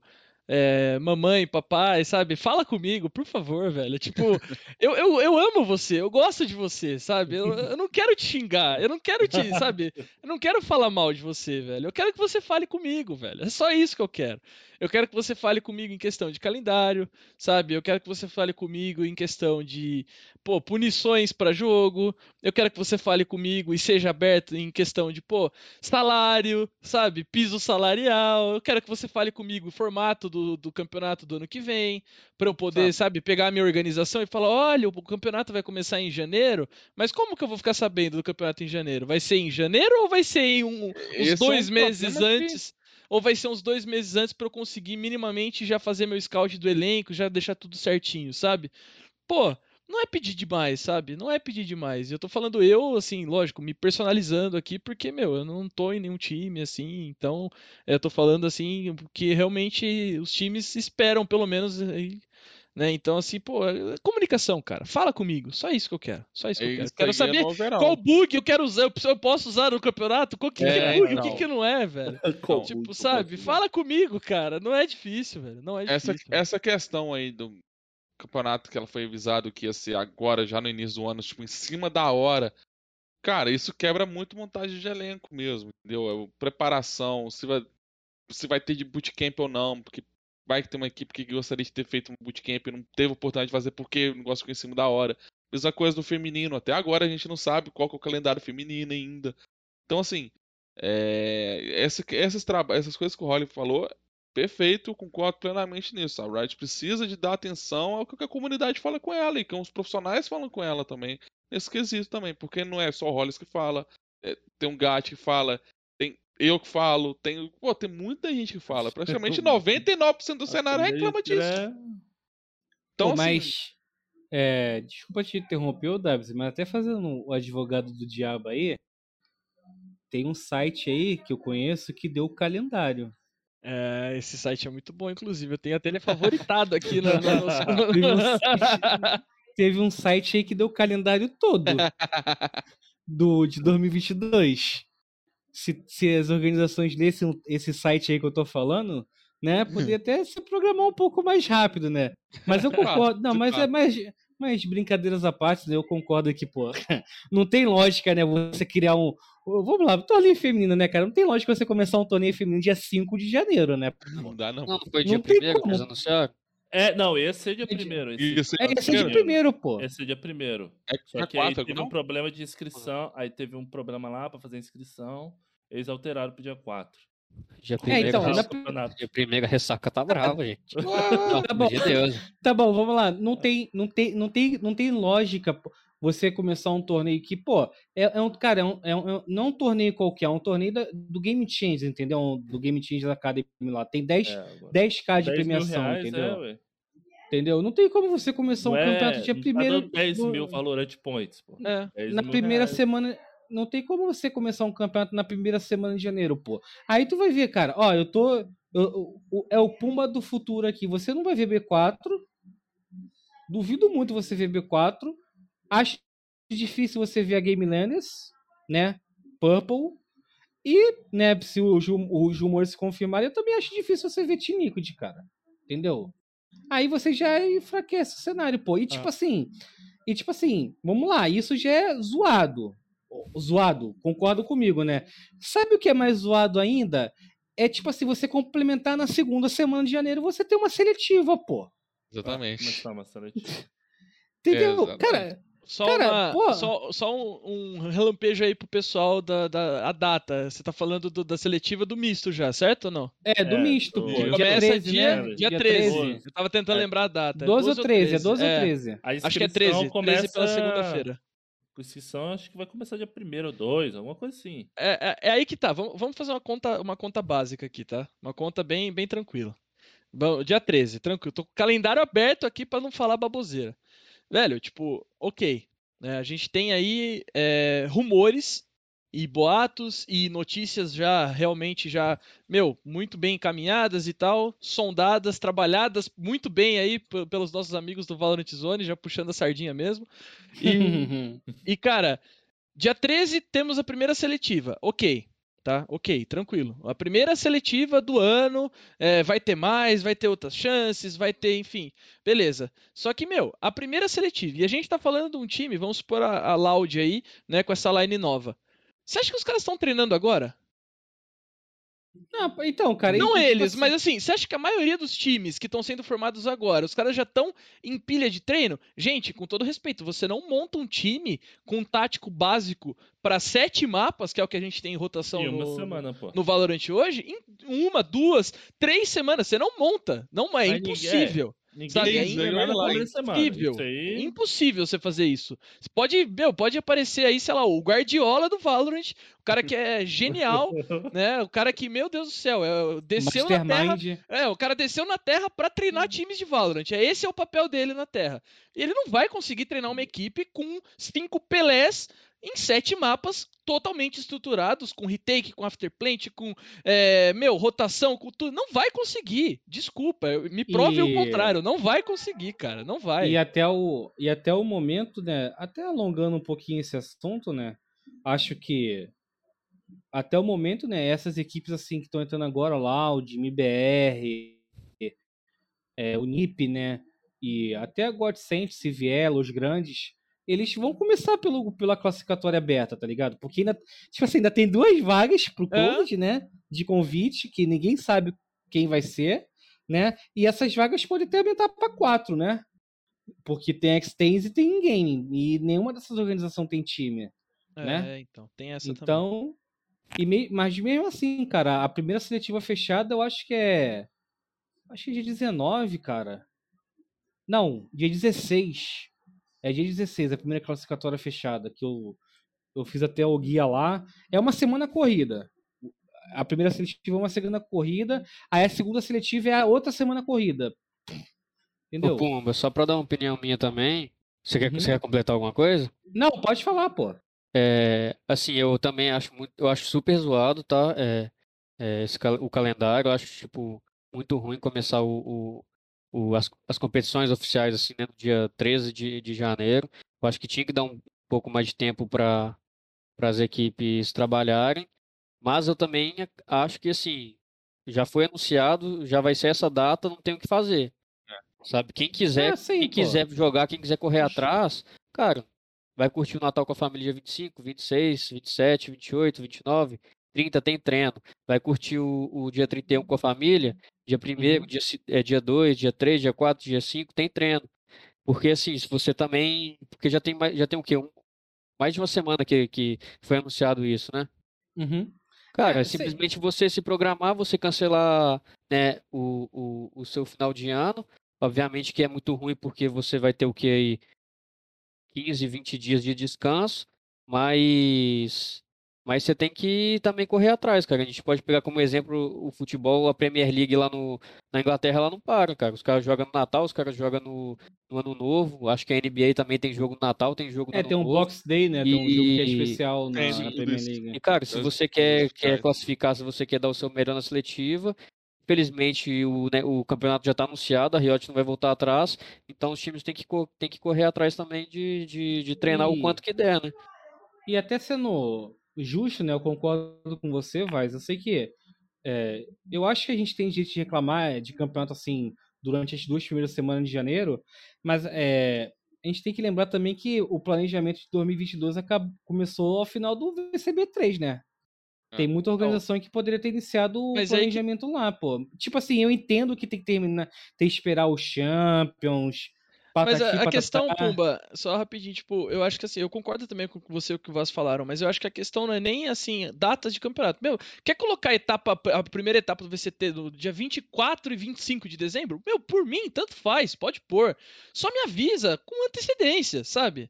E Só me avisa antes. Tem, tem questões Tipo- co- contratuais também. Pô. O problema não é a data em si. E a gente não faz, eu pelo menos, não reclamo tanto do calendário em questão de, ah, beleza, tudo bem, a gente sabe que, vamos voltar no assunto de, pô, joguei a final no domingo, na segunda eu tenho Qualify, Open Qualify. A gente não vai entrar nesse, nesse assunto de novo. Mas, meu, tipo, beleza, quer pôr na primeira, dia 2 do, de janeiro, tem a primeira etapa? Não tem problema. Não tem problema, só comunica. E assim, beleza, ah, comuniquei. Mas aí tudo bem, cada, acho que cada setor da Riot aí, cada Riot internacional da sua região, a Riot Brasil, eles você pelo menos acho que deve acompanhar o cenário da sua região para ver como está sendo desenvolvido em questão de organizações, em questão econômica, em questão de pô, associação de times, parceria, enfim, o caramba quatro. Mas pô, é, a gente vê aí pessoas ressaltando, e eu não vou falar eu, porque eu não quero falar ah, eu passei por isso, tá? Mas enfim, fica subentendido aí. Né? Ah, times que ressaltam e pessoas que eram influentes aí no cenário em questão de pô, organizações top 10 aí pelo menos, que não tiveram acesso a informações que rolou naquela é, reunião da Riot secreta lá, enfim. Meu, secreta, teve time né? do top 10, gente, time do top 10 com organização, com tudo, que não teve convite para participar e teve que ficar dependendo de vazamento de informação para se planejar, sabe?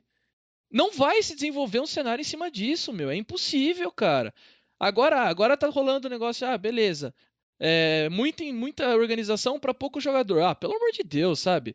Pelo amor de Deus, gente. Que, que papo é uhum. é esse, meu? É, Pô, é, não, isso não existe sabe? Não, é... Sabe? Que, que, que, história é essa? A organização quer chegar hoje aqui, tranquilo. E é bom que venha, tá? Venham organizações. Por, por favor, favor, venham. É, aqui, não, não parem de vir. Mas assim, se você tem um controle disso, uma comunicação em cima disso, para pô, a, a, partir do ano que vem vai funcionar assim. Até ontem a gente achava que era franquia depois mudou, aí depois virou sistema assim, aí agora publicaram lá o que. Beleza, tranquilo, não tem problema. É, vai ser legal, vai ser muito bom, o jogo é muito bom, vai ser ótimo, mil maravilhas. Só que, meu, comunica, sabe? Ajuda um pouco, velho. Isso eu acho que é o principal com relação ao calendário, não necessariamente o calendário em si, que a gente tanto reclama também, né? É, tipo, foi falar do campeonato feminino que vai ter dia 4. O Mundial Feminino é em dezembro. Então as meninas vão estar jogando desde dia 4 até dezembro, se for parar pra pensar. Dependendo de. Então para e pensa. O burnout vem aonde aí? Existe o burnout. E não é fácil de combater. Então, tem esses lados também. Entendeu? Inclusive, é uma coisa que eu acho que, que as organizações também devem se especializar cada vez mais e, e, e melhorar a equipe de psicólogos. Né? É, exatamente. Para um, um, calendário desse, igual o W, o w falou, de, que vai de janeiro até dezembro, é, Cara, não é fácil você ficar 8, 10 horas na frente de um computador de segunda a. É, de domingo a sexta, ou de segunda a sexta, é, 10 horas por dia. Não é fácil, cara. Então você tem que, que, que também ter um bom trabalho ali de, de psicólogo, e para isso eu tiro muito o chapéu para a Liberty, que tem uma equipe é, de psicólogo, de, de fisioterapeuta, de, de preparador, tem uma equipe muito boa trabalhando ali por uma trás. Uma equipe né? médica, né? É, tem uma elite que eu acho que toda, toda organização de deveria ter. Deveria ter. Sabe, eu não sei como que, que as outras organizações é, estão, se elas têm ou não. Estou falando o exemplo da Liberty aqui, porque é uma coisa que a gente tem conhecimento, né? É, eles postam muitas coisas nas redes sociais, fazendo trabalho lá e tudo mais. Então é uma coisa que toda organização é, tem que ter, né? Pra, se quiser ter, se quiser ter sucesso e, e se quiser ganhar título. E porque, querendo ou não, o jogo ele foi feito para se divertir, não para você estressar e você perder o cabelo por causa daquilo. O jogo é feito para você se divertir, sendo competitivo ou não, cara. Você se diverte competindo, certo? Então, assim, a questão psicológica, eu acho que. Não sei se a Riot pensa nisso. Cara, colocar um campeonato dia 4 de janeiro é complicado demais, porque se for parar pensar, já falei sobre isso. Mas, assim. Aonde eu vou, ou quem me pergunta, assim, e aí? O que você prefere ter primeiro? Você prefere ter um, um analista? Você prefere ter um, um assistente? Não, eu prefiro um psicólogo. Foi assim onde eu passei minha primeira equipe lá, na, lá no México, etc. E foi assim, normalmente, onde que eu passei. Porque, ao meu ver, hoje em dia, o psicólogo é tão ou mais importante que o próprio coach. Então, assim, tem que ter esse trabalho psicológico o tempo todo. Eu vou até um pouco mais longe aqui. Não sei se alguém ia falar aí, mas enfim. Eu vou até um pouco mais longe, assim, eu acho que quando a gente está falando, ah, beleza, né? O Vaz ressaltou muito bem, acho que um exemplo muito legal para a gente se aproximar, que é a Premier League, né? Que realmente é um, meu, é, é, data atrás de data, jogo atrás de jogo. A gente fala do Campeonato Brasileiro, mas a Premier League é absurda também, né? E, e a gente vê no, na própria Premier League o lance do futebol é que você tem um elenco aí de jogadores né, para serem trabalhados aí em questão de números.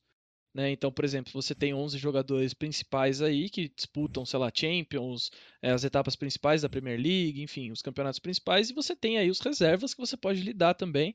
E aí você, lógico, você a, staff aí, a equipe técnica, ela vai fazer planos em cima desses das peças que você tem, seja no time principal, seja no desgaste do time principal e a inserção aí de, é, de dos reservas, né? E a gente viu algumas equipes ao decorrer desse ano trazendo já os sexto players, né? Então a gente viu isso sendo é, utilizado aí, mas talvez seja uma necessidade mais para frente, uma necessidade realmente, porque gente, com todo respeito aí a todos os psicólogos, a todos os médicos, nutricionistas aí que estão contratados principalmente pela Van, né? Porque a gente não vê nenhum outro time isso acontecendo, mas enfim, eu posso falar, não tem problema nenhum e e, mas assim, não tem equipe médica, psicólogo que resolva certos casos, assim, sabe? Você pode ter o melhor psicólogo da vida. Se o cara tá jogando, não parou, não teve um dia de descanso desde do, da primeira etapa do VCT lá, amigão, não tem mouse, não tem nada que aguente o cara nesse no, no, em janeiro, agora já não. Ah, mas virou o ano. Tá, virou, mas o cara tá virado também desde o início do ano, sabe? Teve jogador que não teve férias, que não teve nada, assim, sabe? E o cara tá na pegada ali, independente de resultado bom ou ruim, é, o cara tá ali. Não tem psicólogo que faça milagre também pro cara, sabe? Então é, é sempre importante ressaltar isso aí também. E você, Cacamelo, pra gente amarrar esse tópico aí? Sei que você tem muita coisa para falar eu, aí. Eu não. Eu não. não, mas tudo começou com a sua pergunta, né? Qual o presentinho de Natal? E eu ia nessa mesma linha, falar transparência da Riot. É a única coisa, pô. É, a, a tal da reunião secreta, pô, não pode ser secreta, cara. Se você quer formar um campeonato, quer fazer uma liga com 10, com os oito times, faz então só a liga de você e fecha aí. Já de uma vez. Não agora quer abrir para todo mundo, quer convidar pessoas, entendeu? E desde quando a gente começou o projeto Valorant Zone, a gente conversando aí você, pô, você sempre falou que já que você trabalhou ligado com a Riot muitos anos já, né? Com, com o cenário de LoL, você me fala, pô, a Riot é isso aí, essa panelinha e tal. Só que o que eu acho foda é que eles tentam passar a imagem de legalzão, entendeu? Não, a gente é uma empresa inclusiva, todo mundo, vamos abraçar todo mundo, a comunidade do Valorant, mas no final forma essa panelinha, igual formou na, na reunião secreta que definiu, que definiu o campeonato, como vai formar o campeonato brasileiro, entendeu? E acaba que acontece essa, essas aberrações aí, entendeu? Concordo com, concordo com vários que ah, agora tem que sacrificar, tal, jogar, treinar Natal, treinar Ano Novo, entendeu? Mas, mas eu acredito que a gente tem que agir com, mas eu acredito que a gente tem que agir com transparência, cara. Essa correria por jogador aí é porque todo mundo tem contrato até dia 31 de dezembro, pô. É. Entendeu? Aí você quer negociar com o cara. O cara, ah, vou ficar livre só dia primeiro. Pô, mas dia primeiro já tem que estar tá o time pronto aqui para começar a treinar. Não, mas não posso. E primeiro tem que estar tá com o tático de Raven by de Acid concluído já. É, já tá, tá, tá, tudo em cima já. A maioria tudo tem contrato dia 31. É, esse negócio, e, e aqui hora a gente tá com a mania. Viu o case de sucesso da VK e da VKS, contratar fazer a mesma coisa. top, vai, vai procurar cinco jogadores top no mercado que não tem para todo mundo, pô. Tem menino, pô, cheio de promessa aí, Chase, tem... Les, CTC, tudo mercado. Um monte de menino que se destacou, que se destacou, entendeu? Esse ano no Tier 2, que tá querendo subir, que tá querendo ter uma oportunidade. Então, vai ficar essa. O pessoal da portuguesa. O pessoal da portuguesa. Vai ter o pessoal da foguete lá, querendo atropelou os caras. Atropelou a Game Landers no final do ano. Então vai ficar essa confusão toda aí e vai se repetir. E eu, eu, eu vou cravar aqui, ó. Final de dezembro de 2021 em dezembro de 2022, nós vamos estar aqui discutindo a mesma coisa, porque o calendário de 2023 vai acontecer a mesma coisa, pô. Porque eles não agem com transparência. Desde que você me fala sobre isso no LoL, não vai agir com transparência aqui. Vai vir o Wide Rift, vai vir jogo de luta, eles vão agir da mesma forma sempre, cara. Entendeu? Ô Bumba, só pra, pra poder dar minha opinião também, já que eu não falei aqui que eu quero do Papai Noel da Riot, Cara, é, eu gostaria muito, cara, de, duas coisas. Uma, uma é que eles colocassem um sistema que a gente tem no CS para poder ver as demos, né, dentro Nossa do jogo, senhora. pelo amor de Deus. Eu, eu- isso, isso tem que ser para ontem, porque ninguém mais aguenta fazer análise, ninguém mais aguenta é, é, fazer, é, analisar outro time, analisar seu próprio time por- pela Twitch ou pelo YouTube. É, eu acho que isso tem que ser uma coisa para ontem. E a segunda coisa, cara, que eu acho que ia melhorar muito, principalmente o cenário aqui de dentro, seria se eles abrissem. é, isso eu acho que é uma coisa muito difícil deles fazerem, né? Mas enfim, né? Tô pedindo pro Papai Noel da Riot aí, vai que ele atende. É deles é, abrirem o, o- o- os servidores para terceiros também organizar partidas. É, igual tem o sistema de CS da, da, da própria Gamers Club de, de, de, de ter Ah, sistema eu de muito level. difícil, cara. É, eu Nossa, acho muito é. difícil, mas eu acho que, que faria o cenário evoluir muito, sabe? É, tirar, e des- desconcentrar esse, é, o cenário das, das filas ranqueadas e levar eles para uma outra plataforma que, que tomasse conta disso, eu acho que ia fazer o cenário, ia fazer muito bem pro cenário. Então fica aí meu, meus dois pedidos aí pro, pro Papai Noel. Então, pessoal, é, acho que amarramos a esse tópico. É, só para não, finaliz, não finalizar dessa forma tão abrupta aí, é, cara, é, coisa rápida aí, Dabs. O que, você espera de 2022 aí? Olha, eu espero 2022 a palavra é evolução. Como 21, pra, a meu ver, 2021 a palavra é oportunidade, 2022 para mim a palavra é evolução. A gente mostrou no Champions que a gente pode chegar mais longe, mas a gente não pode ficar parado. Se a gente ficar parado achando, ah, beleza, a gente ganhou um mapa da, da, da, da Ascend e a gente bateu de frente com a, com a Ascend. Tá bom. Tem que chegar nas fases finais. Então a gente não pode ficar parado. Eu espero que ano que vem, com essa entrada de de grandes orgs, tanto no masculino, a evolução do nosso cenário vai ser bem, bem alta, se Deus quiser. Eu torço E você, Caco, o que, você espera de 2022?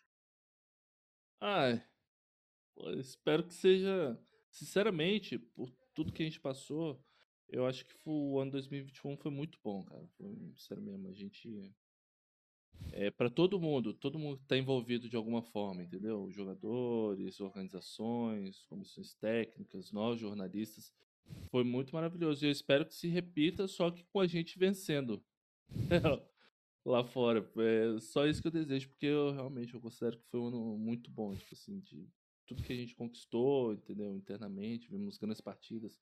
Tô, a gente sabe que tem problemas, igual falou de calendário e tal, mas no fundo, no fundo, todo mundo acho que foi, acho que confirmou que o Valorant veio pra ficar, entendeu? Não vai ser um jogo que, sei lá, vai morrer igual outros, igual aconteceu com outros. Vai matar o CS? Isso é impossível. É, é complicado fazer. CS é eterno. É não, cara? É, se- como diz aí, como diz é, o, o Michel, né? O CS é um esporte, né? Então não tem como. Parafraseando. né? E, e você, Hollis? O que, que você espera aí de 2022? Cara, é, eu acho que seria muito legal que, se, que, é, se acontecesse o que o Caco falou aí, né? Se a gente realmente emplacasse aí no, no mar de vitórias, né? Lógico que a gente sabe a nossa realidade e eu não quero ser aquele cara chato que vai falar, pô, é, ah, o Brasil não tem chance. Não, nunca vou ser esse cara, nunca mesmo. É, é, o coração sempre vai estar falando mais alto e a gente sempre vai estar torcendo. Até porque eu sempre falo que em qualquer campeonato mundial, é, quem for pra lá, meu, é, é obrigação do, do brasileirinho, sabe? Do, do cara que joga disputa de spike, do cara que joga ranqueada, do cara tá lá tentando apoiar o máximo que ele puder. E porque, meu, é o mais próximo que a gente tem do nosso cenário, sabe? E todo mundo que, principalmente, principalmente quem tá no competitivo, é, todos os dias se dedicando, treinando para campeonatos aí em Ano Novo, em Natal e tudo mais. Meu, o cara tá do seu lado, sabe? O cara vai treinar com você, o cara vai, né, vai ser, vai trollar treino com você, vai jogar treinos bons, vai, enfim, é, tá todo mundo junto nesse barco aí, não tem como a gente falar que a gente não tem que torcer, mas o que eu espero realmente pro ano que vem, cara, é que, que role uma, uma, uma diferença aí em questão de de profissionalismo. E quando eu falo profissionalismo, é, é realmente profissionalismo, sabe? Desde as relações interpessoais aí, como eu tinha falado lá na época, quando a gente estava falando do aspas, em questão de, pô, é, tô dando exemplo de novo do aspas por, por conta do foi do que eu falei, tá, gente? Não vai porque, meu Deus do céu, o cara não gosta do aspas, não. É, excelente jogador, né? É, clipa aí. número- é é É, exato. Hater, hater É número um. hater, hater número um. Não, pelo amor de Deus. Mas assim, é, enfim, times aprendendo a, a, a se manterem como time, sabe? Não. Porque, meu, é, o que a gente vê de times assim que por dentro são completamente outra coisa é absurdo. E eu acho que, assim, minimamente o profissionalismo ele tem que reinar, sabe? Em questão de desenvoltura, em questão de, meu, dentro de servidor, é, feedbacks em treino, eu acho que isso aí é, é realmente muito legal. E talvez até, até trans- a gente falou tanto de transparência da Riot, mas transparência dos próprios times, sabe? Eu acho que os times eles se isolam muito, os jogadores se isolam muito em questão de, é, enfim, campeonatos oficiais da Riot, ninguém traz um posicionamento, ninguém traz nada. A gente não vê diretoria de time, a gente não vê diretoria, eh, diretoria de organização eh, descendo aí no chão da fábrica para pôr a cara, para bater mesmo, para falar. Muitas vezes até porque o dono da própria org nem entende do cenário, né? Ele só tá colocando dinheiro ali. E é crítica mesmo, gente. Pelo amor de Deus, o que a gente vê no cenário é absurdo, né? Times aí sendo construídos de um dia para noite e acabando também do dia para noite. Isso aí é um absurdo, falta de planejamento, é é, assim, é, vamos ver se dá certo. Você aposta num sonho de uma criança de 16, 17 anos. E, enfim, se ela não conseguir, foi totalmente demérito dela. Então, assim, eu realmente espero que a gente tente, tenta- tente aprender minimamente com, as coisas, com os cases que deram errado é, esse, esse ano e com os cases de sucesso também. é, mas não tentando copiar, mas tentando trazer uma autenticidade aí pro cenário, sabe? É, aprendendo realmente com times constantes aí de fora do Brasil, talvez, que, que expõe aí o trabalho, que coloca pessoas competentes para trabalhar na frente do time, né? Então, social medias competentes, diretores de time competentes, enfim. é, e trazer transparência do time também. Eu acho que é o mais importante. A gente cobrou tanto da Riot, nada mais justo que os times profissionais que fomentam aí o cenário do jogo da Riot, né, o Valorant, sejam transparentes também, né? E você, Vaz? O que você espera de 2022 aí? Ou para 2022? Cara, sempre, a gente espera sempre o melhor, né? É, eu acho que, que esse ano aí os times brasileiros podem tirar muita coisa aí é, de bom para poder levar é, lá para fora mais uma vez. É, então, para mim, o que eu espero é que o Brasil consiga ir melhor no, no- nos campeonatos internacionais, que a gente consiga, seja pelo menos chegar aos playoffs, chegar numa semifinal, uma final, ser campeão. Quero que o Brasil sempre eh, vá o mais longe possível. Eh, e também quero, velho, que, que no final do ano que vem eh, eh, a gente chegue aqui nesse momento aqui e não esteja falando de tantas mudanças como a gente está falando esse ano, cara. Igual a gente começou no começo do, do programa, eh, a Gambit e a eles manteram uma base ali durante muito tempo e, e esse foi um, um caminho para o sucesso das equipes. É, eu espero que, que, que as equipes façam isso também é, no, no próximo ano. Obviamente que sempre vai ter uma mudança é, de uma peça ou outra ali é, que são pontuais, sempre buscando a melhora do time, mas é, espero também que as equipes não se desfaçam né, totalmente, como a gente é, tem visto agora no final do ano aqui no Brasil, para justamente para poder manter é, essa continuidade do trabalho aí e, e tudo der certo no final. E pessoal, infelizmente aí, né? Quase duas horinhas de programa. Spike Plant aqui chegando ao fim. De número 37, daqui a pouco estamos chegando no, no 50 aí. Gostaria primeiramente de agradecer a Gamers Club por mais uma vez o espaço cedido. Agradecer de novo, né? Por estar nos apoiando. Já tem, se não me engano, uns dois meses aí nos programas da casa, o Spike Plant, o Spike Site, o Overtime lá da Draft 5. Gostaria de deixar alguns recadinhos aí, cara. Pessoal, dia 28 vamos ter a última edição do Spike Site no ano, né? Vai ser. Estamos tentando fazer um Spike Site diferente aí, né? É, mas até, até o da ONU no FPS. Então, dia 28 aí, nesse mesmo canal aqui, uma entrevistinha maneira com o ONU.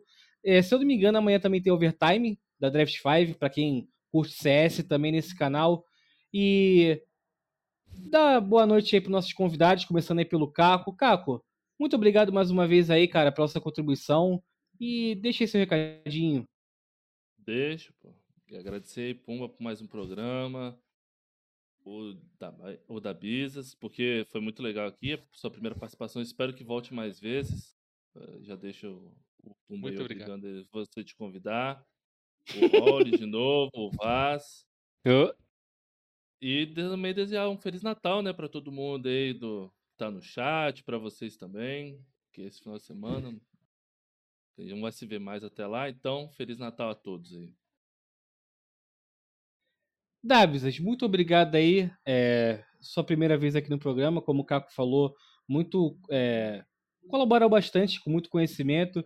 Espero que em breve você esteja algum, alguma alguma organização, né? Às vezes o trem passa rápido. Muito obrigado aí, viu? Ô, eu agradeço, cara. É uma oportunidade, é uma oportunidade muito grande estar aqui, né? Eu disse agora há pouco que 2021 é o ano da, ao meu ver, foi um ano das oportunidades e uma das oportunidades que 2021 deu pra mim foi estar aqui presente com vocês aqui hoje, né? Como disse, eu sempre fui uma pessoa que sempre viu, sempre assistiu, sempre quis estar participando. E hoje estar aqui é, um- é uma realização muito grande, é uma das realizações que eu posso falar que eu tive no mundo do Valorant em 2021, né? Eu gostaria de desejar a todos aqui presentes e todo mundo da live, todo mundo que vai ver posteriormente, um feliz ano novo, um próspero. É... Pera, eu falei errado, né? Um feliz, um feliz Natal e um próspero ano novo. E.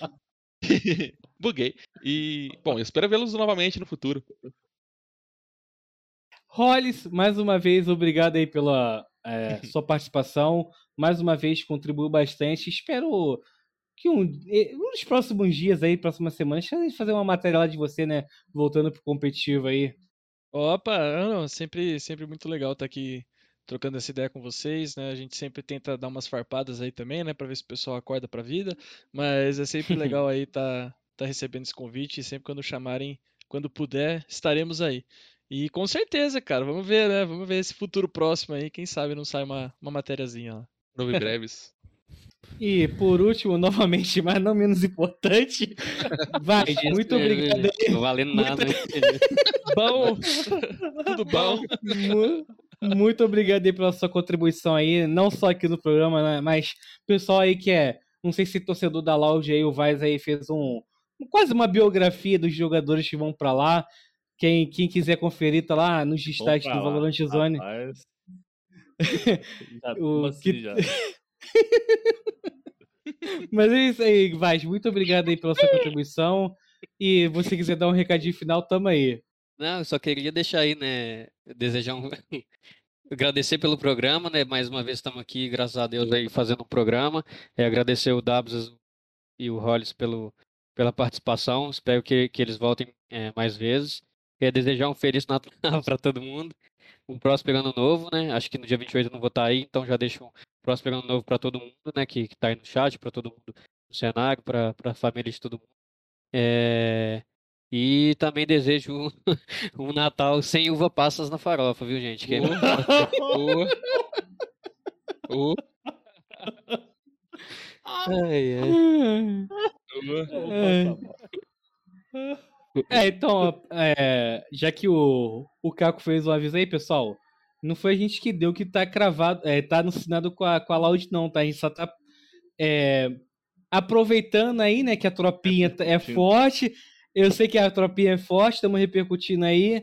Fizemos uma, uma matéria especial lá com o Vaz, fazendo uma bibliografia dos cinco jogadores: Saci, Sadhack, o Aspas, o Pancada e o Les. O Les tem foto, tá? Só acessar lá Valorant, ValorantZone.gg. Tem a, tem a foto do? Les lá no site, tá, pessoal?